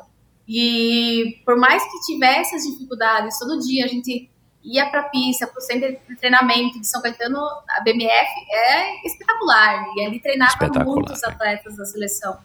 E todo dia a gente via, caramba, a evolução tá vindo muito rápido. Eu comecei a evoluir nas provas de 800 metros, 1.500 metros, 5.000 metros. É, no circuito nacional eu já comecei a ter recordes brasileiros. Então a evolução ali foi absurda, foi muito rápida mesmo. E a gente começou a encontrar amigos, é, principalmente ciclistas. É, a gente via que é, muitos, muitas é, pessoas se reuniam à noite para pedalar na cidade de São Caetano. Então eles tinham vários grupos de pedal e em São Paulo acho que é normal isso, né? Onde eu morava antes não tinha. E o Fernando disse uma noite: eu vou entrar em um desses grupos, é, eu vou falar de você e eu vou pedir ajuda para eles para ter escolta para fazer treinamento de rua. E ele foi, participou de um, de um, de um passeio desse ciclístico e o pessoal recebeu de braços abertos, né? Diz, não, pode trazer ela aí, a gente ajuda em tudo. E a gente fez muitos amigos assim. Eu participava dos pedais, eles iam comigo. nós não tínhamos carro, a gente andava de ônibus, metrô. Essas pessoas, eles me levavam de carro até os locais onde a gente pudesse fazer treinamento. Tem a Estrada Velha de Santos. Treinei muito lá, eles iam, me levavam de carro, me escoltavam, me ajudavam nos treinamentos. É, inclusive, teve uma pessoa desse grupo é, que era um médico e ele disse que ele queria me ajudar é, financeiramente e ele começou a me ajudar com um valor mensal. Assim, não tinha empresa nenhuma, era ele e a família dele que queriam me ajudar mensalmente e, nossa, foi... Eles mudaram, assim, a minha realidade. Eu não imaginava que pudesse ter um grupo que pudesse me ajudar nesse sentido E aí eu, eu comecei a evoluir muito também nas provas de maratona. Uhum. E a gente percebeu que valeu. No início a gente já percebeu que é, valeu a pena a gente ter saído é, de Santa Catarina para tentar realizar esse sonho. Cara, que bacana, meu. Que. é, né, no, no- naquele post lá que eu, que eu peguei do teu Instagram, né, você fala é, disso, né, vença com ousadia, né, para vencer você precisou, junto com o Fernando, serem ousados a esse ponto, né, porque é, é um sacrifício que não deve ser fácil, eu não tenho ideia, mas com certeza não é fácil, É sair Mas- da casa da mãe. No tudo, final das tudo contas, casa da tudo valeu a pena porque vocês chegaram onde vocês queriam chegar, que era participar dos Jogos é, do Rio. E aí você disse que conseguiu a classificação, participou, e aí tudo mudou. Como é que tudo mudou? O que, que aconteceu para que vocês pudessem ter, além de uma estrutura boa para treinar, cara, uma vida né, digna de um ser humano, né? Isso. É, aí quando eu, eu, eu cheguei nos Jogos do Rio, é, eu consegui ser finalista das provas de 1.500 metros, é, top 10 é, nos 1.500, na maratona. Tudo começou a mudar, porque aí eu já comecei a receber a Bolsa Pódio, que é a bolsa atleta mais alta que tem a claro. nacional. A gente já conseguiu mudar de apartamento, a gente já começou a ter uma vida mais tranquila. E o difícil é o início, né? Você ter aquele empenho de conseguir é, abdicar de muita coisa até chegar nesse nível. Quando eu cheguei lá, tudo se tornou mais fácil. Nas competições internacionais, eu já comecei a receber carta convite. Então, comecei a receber hospedagem, muitas vezes passagem. É, porque depois de alimentação. 2016 você começou a viajar pra caramba, Isso. né? Que foram todas as suas participações em Londres, Tóquio, Nova York, Boston, Chicago. Isso tudo foi com carta convite Isso. e com a ajuda da Bolsa Pódio e patrocínio. Patrocínio de empresas privadas. Eu continuei até 2016 com o patrocínio que eu tinha é, de uma empresa de, de Joaçaba, que era no Laboratório de Análises Clínicas. É, Aham. é, é uma empresa mais local. Então, a gente já tinha um contrato que a gente ficaria até 2016. É, a partir de então, encerrou, mas assim, continua na amizade, né? Nada de, ah, encerrou por alguma briga, não. Eu sou muito grata por eles ter sido a primeira empresa a acreditar em mim. É, eu comecei a ter patrocínio de outra empresa é, do Paraná. É, patrocínio de suplemento eu, eu tive desde o início também, é, de um laboratório que me mandava suplementos e me manda até hoje. É, Qual a marca? Pode falar. Oi? Qual a Formulário. marca? Formulário. É o- lá de Santa Formulário. Catarina também. Lá Legal. da cidadezinha de Joaçaba. É, estão comigo até hoje. E eu comecei a ter o patrocínio também de uma empresa de cadeira de rodas, que é a Jumper Equipamentos. Jumper, aham. Então, que é nacional, uma marca isso. brasileira. Então, essa, essa empresa, eles não apenas me ajudam com a cadeira de rodas de uso diário, eles. A... O Fernando tem muitos projetos também, ele gosta de desenhar e fazer projetos, e essa empresa compra as ideias dele e Ah, coloca no pa- é, desenvolve esses projetos de rolo de treinamento, é, a cadeirinha que a gente usa para esquiar, que a gente chama de sit ski, eles desenvolveram no Brasil e eles fabricam esse Que equipamento legal. hoje no Brasil, que antes a gente comprava de fora. É, Então, eles também estão tentando desenvolver a cadeira de corrida. Ela é um pouco mais complicada porque existem muitos detalhes para que ela funcione com qualidade, mas acreditamos que daqui a um tempo a gente também vai conseguir ter esse material. Então, foi algo que ajudou não só a mim, mas também a própria Confederação do Esportes na Neve, né? Que antes, antes tinha que comprar esse equipamento de fora e agora a gente consegue ter esse equipamento dentro do Brasil com um custo bem mais baixo. E hoje também Claro. eu tenho, é, além da Bolsa Atleta, eu também tenho o time São Paulo, faço parte do time São Paulo. Que também, E o que, que é o time São Paulo? o time de São Paulo, eles reúnem os melhores atletas do Brasil, é, que vivem é, no estado de São Paulo, tem que residir, participar de um clube de São Paulo, e eles dão um salário mensal também para todos os atletas, de acordo com a posição. Mas isso é iniciativa, é iniciativa estadual, não Isso, tem nada a ver é com estadual. iniciativa privada. Isso é Que estadual. é do legal, eu não sabia disso. E aí, Legal. de acordo com a posição. E você mora hoje em São Carlos junto com o, com o Fernando, Isso. né? E eu Tá. faço parte do clube de São Caetano do Sul, que é o IEMA. Uau. Bom, que bom, né, é, Aline? Provavelmente é, você também acha que poderia ser melhor, mas está bem melhor do que já foi Sim. algum tem dia. melhorado né? Então, muito. É. O que não tem melhorado muito é as premiações das maratonas, né? Pois é, então, é, é, eu, eu tava dando uma olhada aqui por curiosidade, eu pensei que você já tinha faturado altos carros, Mercedes e cheques de milhares de dólares nas suas maratonas internacionais, que você chegou no pódio de diversas vezes, mas eu tenho a impressão que a premiação é muito inferior à da categoria, né, para, vai, a categoria é, de atletas, é, a principal, sei lá como é que a gente pode Então, definir a Na- diferença. Nas provas internacionais, as premiações estão melhorando a cada ano. Então, principalmente a Maratona de Londres é, já está, está melhorando muito mesmo. As premiações têm sido bem altas.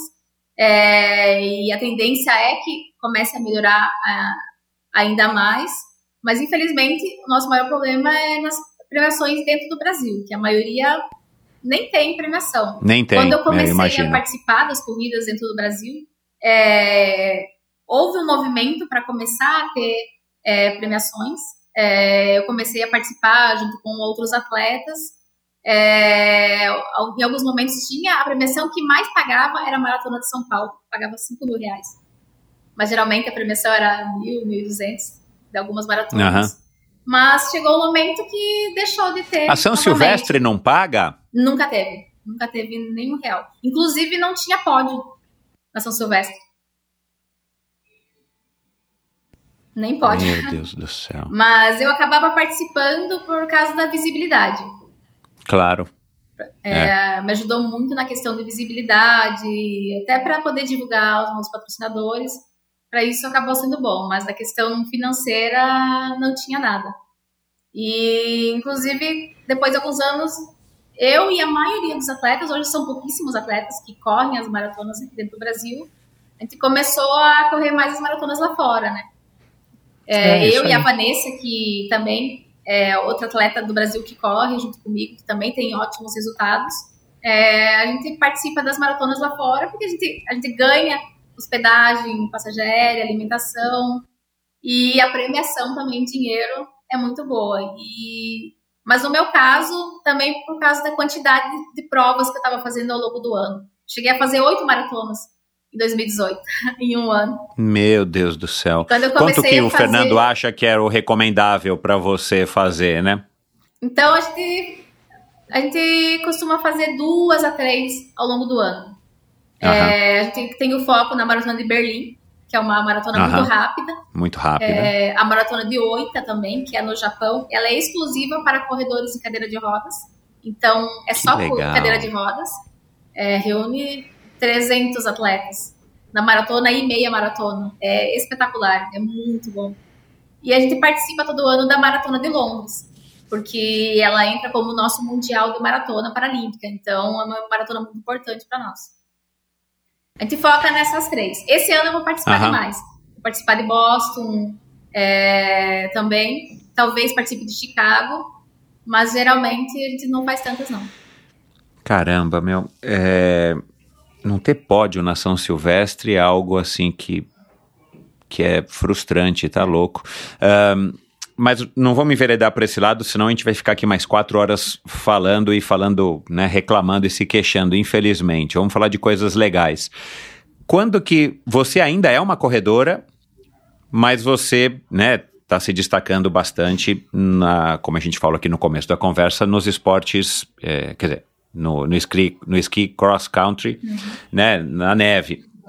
É, como é que foi essa, é, como é que você tomou essa decisão de se arriscar, né, a, a, a Bruna Moura já passou por aqui, a Jade já passou por aqui, outras pessoas com com né, pessoas com, com deficiência é, relataram suas histórias, mas é, essa, essa mudança de novo, né, que eu falei no começo da, da, da nossa conversa, essa mudança de pegar uma pessoa como você, ou sei lá, é, como a, a Jade ou como a Bruna, que, tinha uma relação com o esporte antes dos seus respectivos né, acidentes, é, ou no caso da Bruna, né, não teve um, teve um acidente, mas depois né, de que ela já estava no esporte de neve, mas de repente, como a Mica, vamos conhecer o esporte de neve, né? Ou como fez a Jaqueline Mourão lá atrás, vamos conhecer o esporte de neve, né?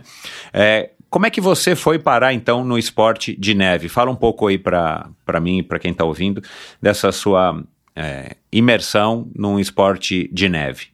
Bom, eu conheci o Fernando Aranha. Não sei se você conhece o Fernando Aranha. Ele é atleta de corrida. Sim, já falaram dele para mim bastante. Eu preciso trazê-lo aqui, sim. E eu conhecia ele das provas de corrida. E em 2014 foi a primeira vez que o Brasil participou dos Jogos Paralímpicos de Inverno. Já tinha participação nos Jogos Olímpicos, mas foi a primeira vez nos Paralímpicos. E o Fernando Aranha foi um desses atletas, o Fernando Aranha e o André Sintra. Eles participaram. E aí a gente achou, nossa, algo super diferente, a gente não tinha ideia que existia esportes de inverno, achamos muito interessante. E eu percebi que outras atletas que corriam comigo na corrida é, de outros países também participavam do esporte de inverno. Atletas, principalmente da Rússia, praticamente é, várias atletas que corriam nas provas de pista e de maratona participaram em 2014 é, dos Jogos de Sochi. É, atletas dos Estados Unidos também participaram. Então a gente percebeu que era algo que não era tão incomum nesse meio, que os atletas migravam da corrida para o esqui. E a gente conversou com o Fernando Aranha, é, ele me incentivou muito a começar, ele, ele incentiva muito, nossa, ele é sensacional, sou fã dele demais. É, eu perguntei para ele, ah, você vai lá na neve, não congela as pernas? Ele, ah, congela, né, mas ele me assustou um pouco, mas ele é muito divertido e ele disse, ah, vai lá que você vai gostar muito é, de fazer esse esporte, não tem nenhuma mulher no Brasil no Paralímpico, vai ser muito interessante, ele me incentivou muito. Mas como eu tinha. Isso 2014. Mas como eu tinha o sonho de participar dos Jogos do Rio, é, eu e o Fernando a gente achou que não seria bom começar já uma segunda modalidade, né? Porque poderia interferir no treinamento do, da corrida. Então, passando uhum. os Jogos Rio 2016, eu entrei em contato com a Confederação Brasileira de Desporto na Neve, marquei uma reunião com eles, fui lá, demonstrei meu interesse, eles ficaram muito interessados também é, por ter uma mulher, por eu já ser atleta, já ter um histórico, eles ficaram claro. bem animados. E eles Olímpica, já marcaram a minha primeira viagem ali de cara. Então, isso foi em outubro de 2016 e em dezembro eu já estava indo para neve pela primeira vez. Foi muito rápido. Porque em 2017 uhum. eu precisava participar já de uma Copa do Mundo para abrir a vaga feminina para os Jogos Paralímpicos que já eram em 2018. Então tinha uhum. que ser um processo muito rápido. Muito rápido. E a proposta deles era, era essa: eu participar como atleta, mas o Fernando participar como treinador. Então, porque também não tinha treinador, né? Assim como não tinha atleta, não tinha muitos treinadores. Então Exato, ele teve é. que ir junto, ele teve que aprender a esquiar também, para depois poder passar os meus treinamentos. Mas foi um processo muito rápido. Que legal, cara. Então, a adaptação foi suave, você diria? Ou foi complicado? Vocês pensaram também, tipo, puxa, cara, a gente tá fazendo aqui, batendo o queixo nesse lugar frio? Foi muito difícil. foi mais difícil do que eu imaginava. Eu, nossa, é, a primeira semana que eu acho que o primeiro dia que eu estive na neve esquiando, eu caí mais do que em todos os anos que eu tava na corrida era queda. Não, as ladeiras, eu chegava na ladeira, eu pensava, caraca, eu vou ter que descer isso aqui. Equipamento que não tem freio, como assim? E eu tive muito medo.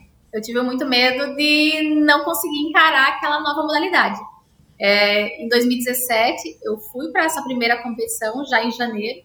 Então, tive 20 dias de treinamento e já fui para uma competição. É, foi na Ucrânia. A gente chegou na Ucrânia, estava fazendo 26 graus negativos. Era um frio absurdo. E eu não, não tinha é, tanto preparo em saber que roupa usar. O Fernando também, que tipo de treinamento fazer para é fazer um é. aquecimento, é. para competir com qualidade. Eu terminei a minha primeira prova é, chorando. Eu disse, a Fernanda, você é maluco, me trouxe para esse lugar, você tá maluco, eu não quero isso não para mim. É, terminei a primeira prova. É, depois eu cheguei no hotel, eu esquentei a cabeça, né? Porque frio já tava.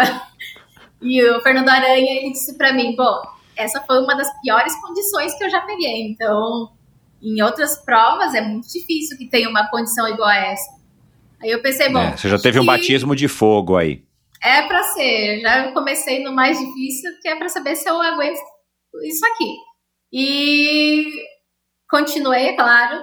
Depois foi ficando mais fácil. É, fui aprendendo tipo de roupa que usar em cada temperatura, conhecer o meu corpo.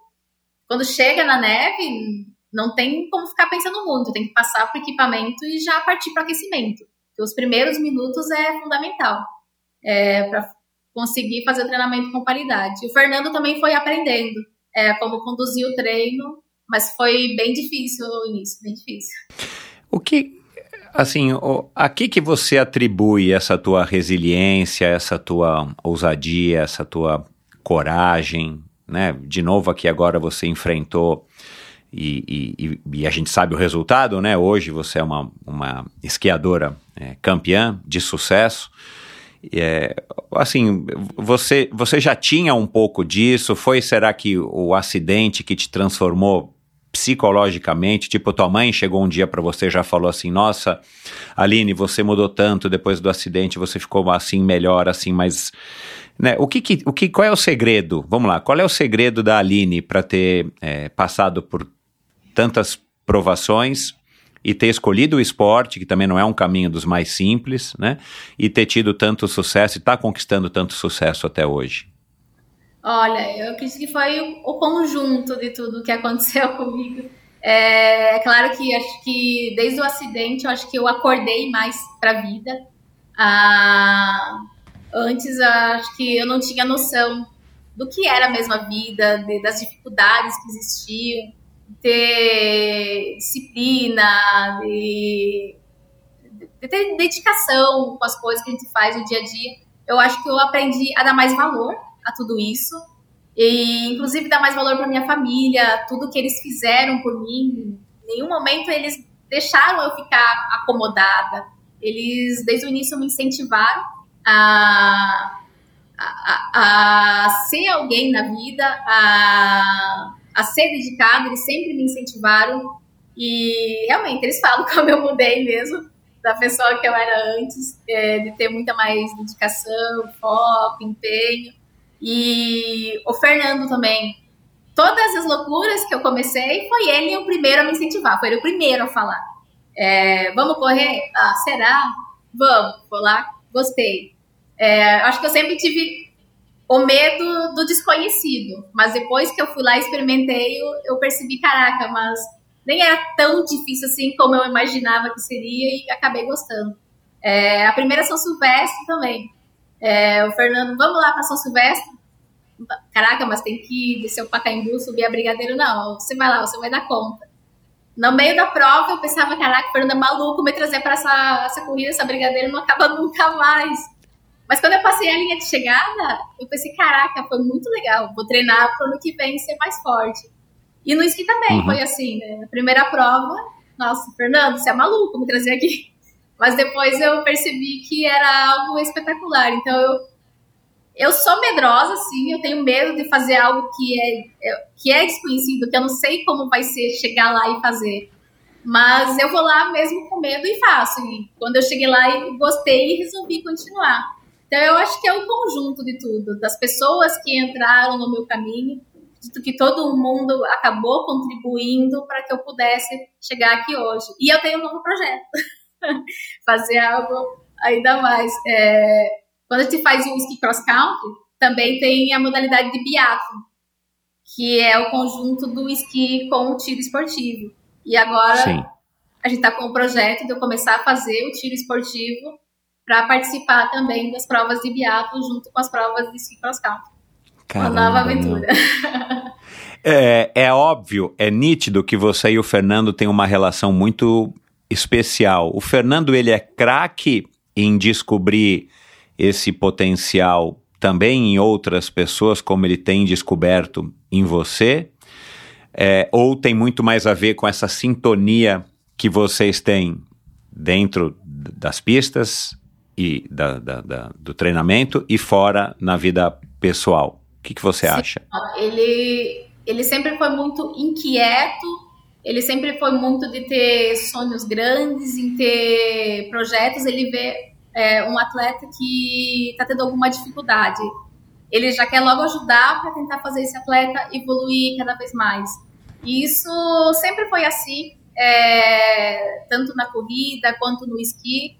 Ele se empenha muito em tentar descobrir a melhor forma de fazer aquela pessoa atingir aquele objetivo dela. Mas é claro que o fato de a gente também ter a nossa relação, é claro que também pode contribuir muito, mas eu acredito que se eu não sei se não fosse ele do meu lado, também me incentivando tanto, se eu também estaria aqui, porque desde o início ele também me deu toda essa coragem. Cara, que parceria bacana, meu. Parabéns. Porque isso é dificílimo, você sabe, né? Na vida de qualquer um, a gente ter parceiro, seja sócio, seja um, um irmão, seja Sim. um parente, seja um, um marido, um namorado, a gente tem uma parceria que dê tanto, que dê tanto resultado. Você tem algum ritual? Vocês desenvolveram alguma, alguma rotina que te traz também mais segurança, que te coloca nesse estado mental que você precisa estar para largar, seja uma maratona no asfalto, seja uma prova né, na neve, um, num lugar completamente desconhecido, uma pista, claro, você treina antes, mas assim, é um lugar completamente desconhecido, é um país desconhecido, é esse frio que provavelmente você também não está se acostumando, né, como é, o, são, são, as suas competidoras acostumadas, né, é, você leva o mel de abelha mirim para lá e para cá, que te dá uma sensação bacana, como é que é, você tem algum ritual, alguma coisa que te coloca nesse estado que você fala, cara, agora eu vou para a guerra e eu vou ganhar essa guerra aqui hoje, Aline, vambora. Fala um pouquinho desse teu, é, do, do aspecto psicológico dessa tua preparação para enfrentar uma prova importante. Sim, eu sempre gostei muito de rotina. É, eu gosto de ter tudo planificado, desenhado, todo o meu dia a dia, tudo que eu faço ao longo do dia. É, eu preciso disso para conseguir. Eu acho que se, se não tivesse, tem algo errado. Eu, eu, eu preciso receber a planilha semanal, já conferir tudo que vai ter, já me planejar é, com a alimentação de cada dia, dependendo de cada dia de treinamento. É, quando a gente viaja para alguma competição também, é, eu, a gente já sabe que eu vou ficar nesse local terça, quarta e quinta treinando, tem a competição no tal dia. O Fernando já planeja todos os dias é, o que vai acontecer em cada dia antes da gente embarcar para essa viagem. Então, eu me acostumei a ter essa rotina.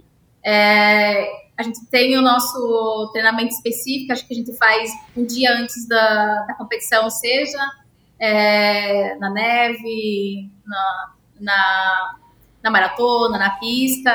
Independente do local que a gente tem, a gente tem o nosso método de, de aquecimento, que eu vou fazer antes de cada prova tudo é planejado para que a gente consiga minimizar é, as interferências, né? É, eu preciso da rotina. tudo que eu faço é rotina. Diante da competição, o que eu vou comer, é, o horário que eu vou dormir, o horário que eu vou acordar, tomar café, suplementação, tanto tempo antes da prova, é, o horário que eu vou focar ali na linha de, de largada antes da prova, mentalizar tudo que vai acontecer na prova. Tudo, tudo tem uma rotina. E aí eu tra tenho trabalho com a nutricionista também, é, que ela também me manda tudo planificado. Eu sempre fui de, de querer tudo ali certinho, escrito, para mim poder seguir a risca. E você adora a sua rotina, com certeza. Sim, eu gosto. Gosto muito. Uhum. Uhum. E, você, e você ajuda a construí-la, você só não pega né, da nutricionista, do Fernando e, e, segue a risca. Você também gosta de participar sim, e, sim. e, fazer as adaptações sim, que você acha que, que fazem mais sentido. também. É, o Fernando ele ouve muitos atletas, então até mesmo antes de ele construir o treinamento uma prova-alvo, ele conversa com o atleta, ele mostra a ideia dele e ele também ouve é, as nossas opiniões e ele é muito aberto também a, a mudar alguma coisa para que a gente possa é, estar incluído no processo. E também com a nutricionista, ela sempre faz tudo dentro é, do que a gente pode fazer, né? Então, quando se eu tô lá no Japão, é claro que a comida ela vai ser diferente, mas Aí, chegando lá, eu bato foto das opções que tem, para que a partir daí ela possa construir as melhores opções. Em cada país que eu vou, a gente trabalha dessa forma. Uhum. Legal. Um, que conselho que você daria né, a quem por acaso está ouvindo aqui nossa conversa e conhece alguém que esteja passando pelo mesmo processo que você passou, né, depois de um, de um acidente, por exemplo, ou com alguma condição de saúde, e de repente vai ter contato com uma pessoa próxima ou não tão próxima, familiar, ou uma pessoa é, conhecida, que vai ter que se é, reconstruir ou se adaptar a um novo padrão de vida é, em decorrência de alguma deficiência adquirida. Que conselho que você daria para essas pessoas? Olha, é claro que a gente fica muito frustrado quando algo acontece na nossa vida e a gente não tem o controle sobre ela, né? Mas todos ficamos, é. Seja qual for a nossa condição física, a gente sempre consegue dar um jeito de seguir em frente. Basta ter, como dizia meu maior ídolo, Ayrton Senna, não vou saber dizer exatamente o que ele falou, mas seja quem for que você seja, qual posição que você seja na vida, sempre faça tudo com muito amor, fé em Deus, dedicação, que um dia você chega lá. Seja como for, você chega lá. E eu acho que uhum. isso vale para qualquer pessoa em qualquer área. É, muitas vezes estamos enfrentando um problema que, que no momento frustra muita gente. É, quando eu sofri acidente, eu tinha um sonho de ser médica. Porque eu queria ajudar as pessoas. Mas depois eu descobri que não precisava ser médica para ajudar as pessoas, que em qualquer Isso profissão que, que a gente tenha, a gente sempre vai ter a oportunidade de ajudar as pessoas. Então é isso, jamais desistir, sempre ter muita fé e que um dia você chega lá, seja como for, você chega lá. Você é, vai, você tem uma longevidade né, no paradesporto que é diferente da longevidade do, do atleta sem deficiência.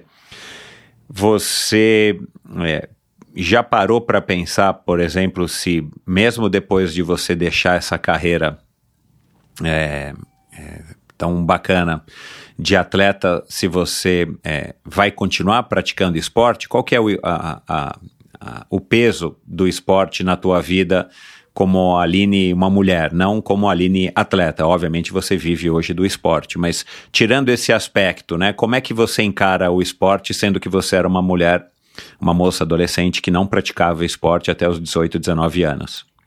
É, hoje eu não me imagino fazendo outra coisa que não seja esporte. É, é a minha vida, é o meu dia a dia e é o que eu amo. E sempre que eu estou em alguma competição, eu vejo atletas que já passaram pela fase medalhista, olímpico, atleta com 60, 70 anos, que está lá na maratona correndo apenas para se divertir.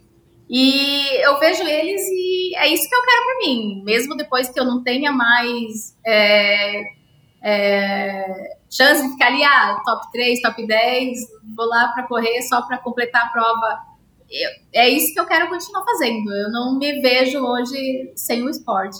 Mas é claro que eu também quero, mesmo sem estar competindo, trabalhar na área. Assim como o Fernando atua como treinador, eu também quero atuar em alguma área, é, auxiliando outras pessoas.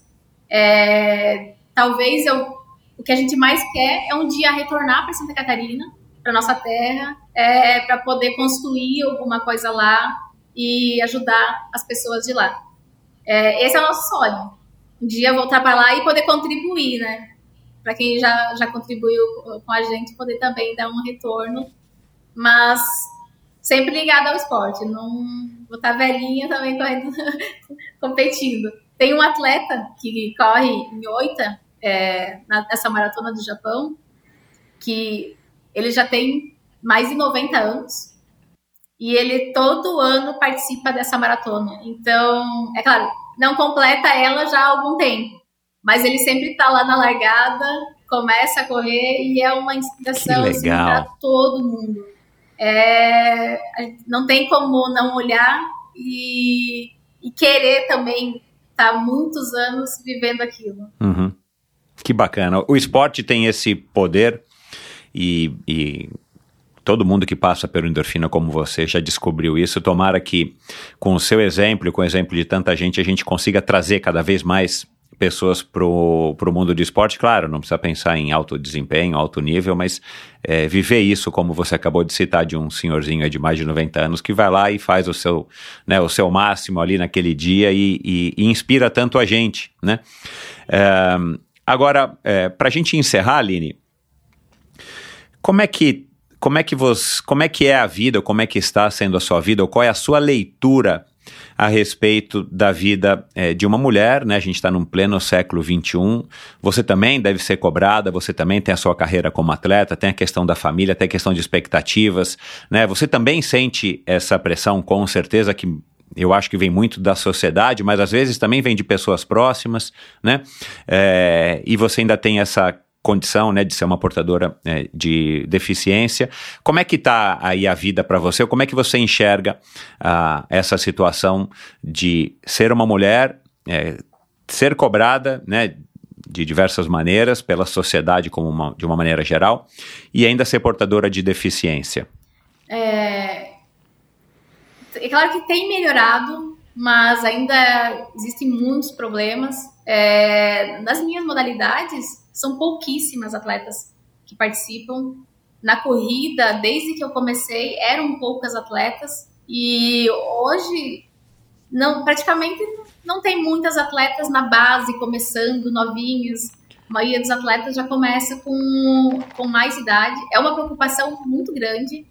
É, é claro que não, tem a questão do equipamento, que é muito caro, é difícil conseguir, mas é, eu fico preocupada. No dia de me aposentar, quantas mulheres vão estar surgindo atrás de mim?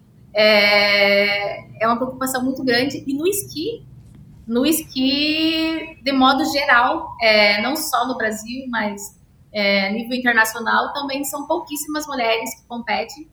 No Brasil, até pouco tempo, eu era a única treinando. Agora tem mais uma, uma menina treinando que participou do, do Mundial.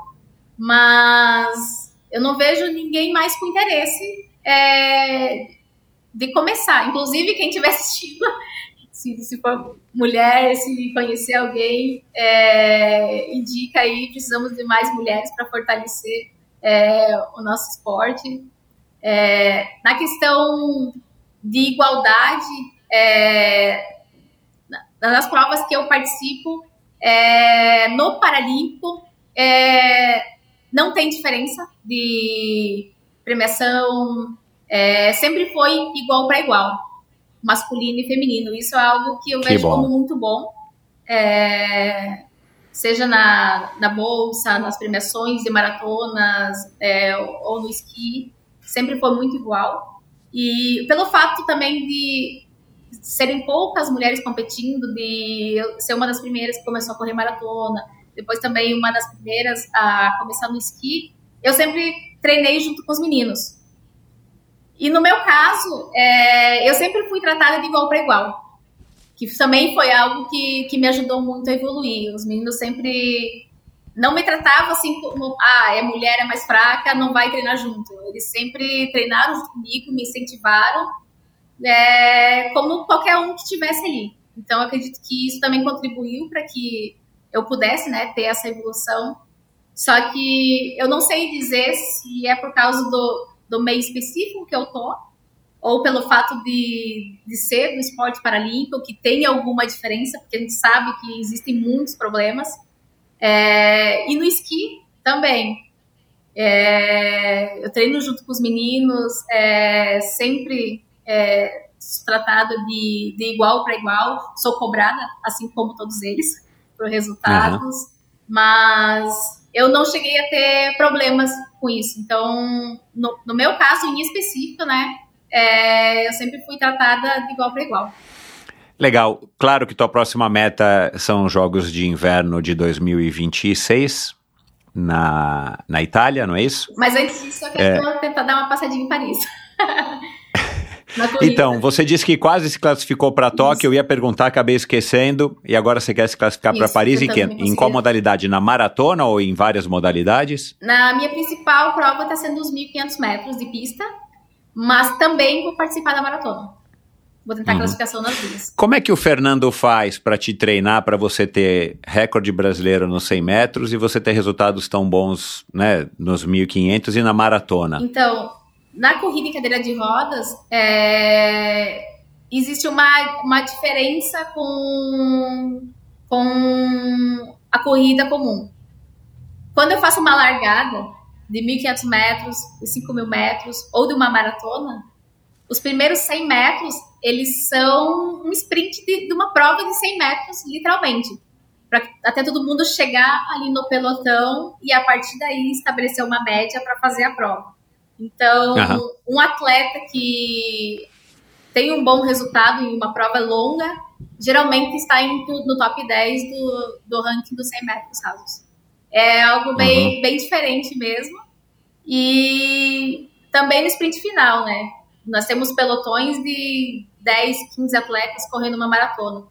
No sprint final, o atleta tem que passar de 30 km por hora para conseguir a medalha. Então a gente tem que focar muito no sprint. Velocidade máxima. Então você treina muito sprint, mas você sai para fazer um longão Sim, de sim. 20 quilômetros, Sim. 30 quilômetros. É, o sábado, para mim, é o dia do longão. É o dia do longão. Nos outros dias, Uhum. eu, eu trabalho muito volume também na pista, mas tem os dias que eu foco mais em largadas e sprints e velocidade. Que legal.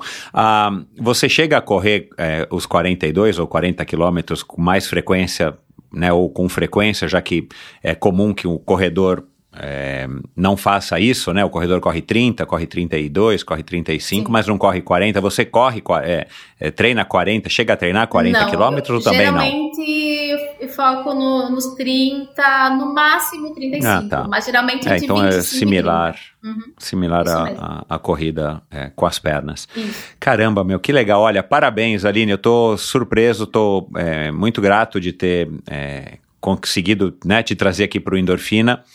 Ah, a gente está gravando isso numa quarta-feira. Amanhã, no Centro Paralímpico, eu vou lá ver se eu te encontro, se eu consigo, né, minimamente te desejar boa sorte nas tuas competições aqui em São Paulo. Mas parabéns, que carreira legal.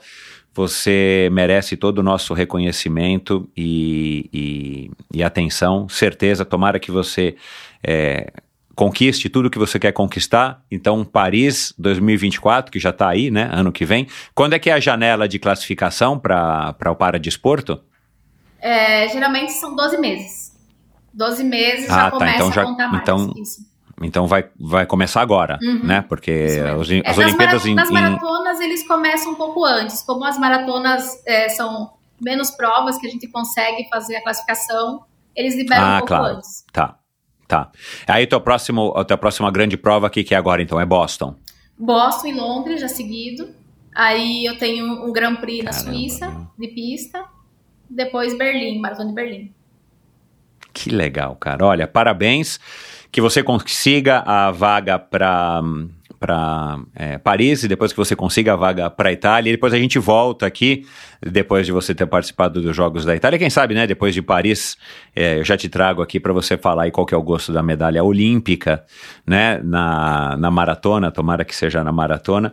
Mas parabéns. Quem quiser entrar em contato contigo, quem quiser te trocar ideias. Quem quiser saber, Aline, eu tenho uma pessoa aqui que eu conheço e tal, que, que é, é portadora de deficiência. É, como é que eu faço para entrar em contato com a Confederação Brasileira de Neve? Quiser trocar uma ideia com você, qual que é o melhor, a melhor maneira, Aline? Podem entrar comigo pelas redes sociais, Instagram, o e-mail também. Instagram, alinerocha.oficial, e-mail alinerochaoficial, arroba Oficial. Pode chegar lá que eu passo todas as informações. Quem quiser fazer esqui, ó, já respondo na hora. Somos de atletas. É, Legal. muito obrigada. Legal. Muito obrigada pelo convite. É, é muito bom poder relembrar é, é, tudo que aconteceu na minha vida. Às vezes, algumas coisas acabam ficando adormecidas, né? Mas quando a gente conversa, Exato, é. fica- começa a relembrar tudo que aconteceu e é muito gratificante. Muito legal poder fazer isso às vezes.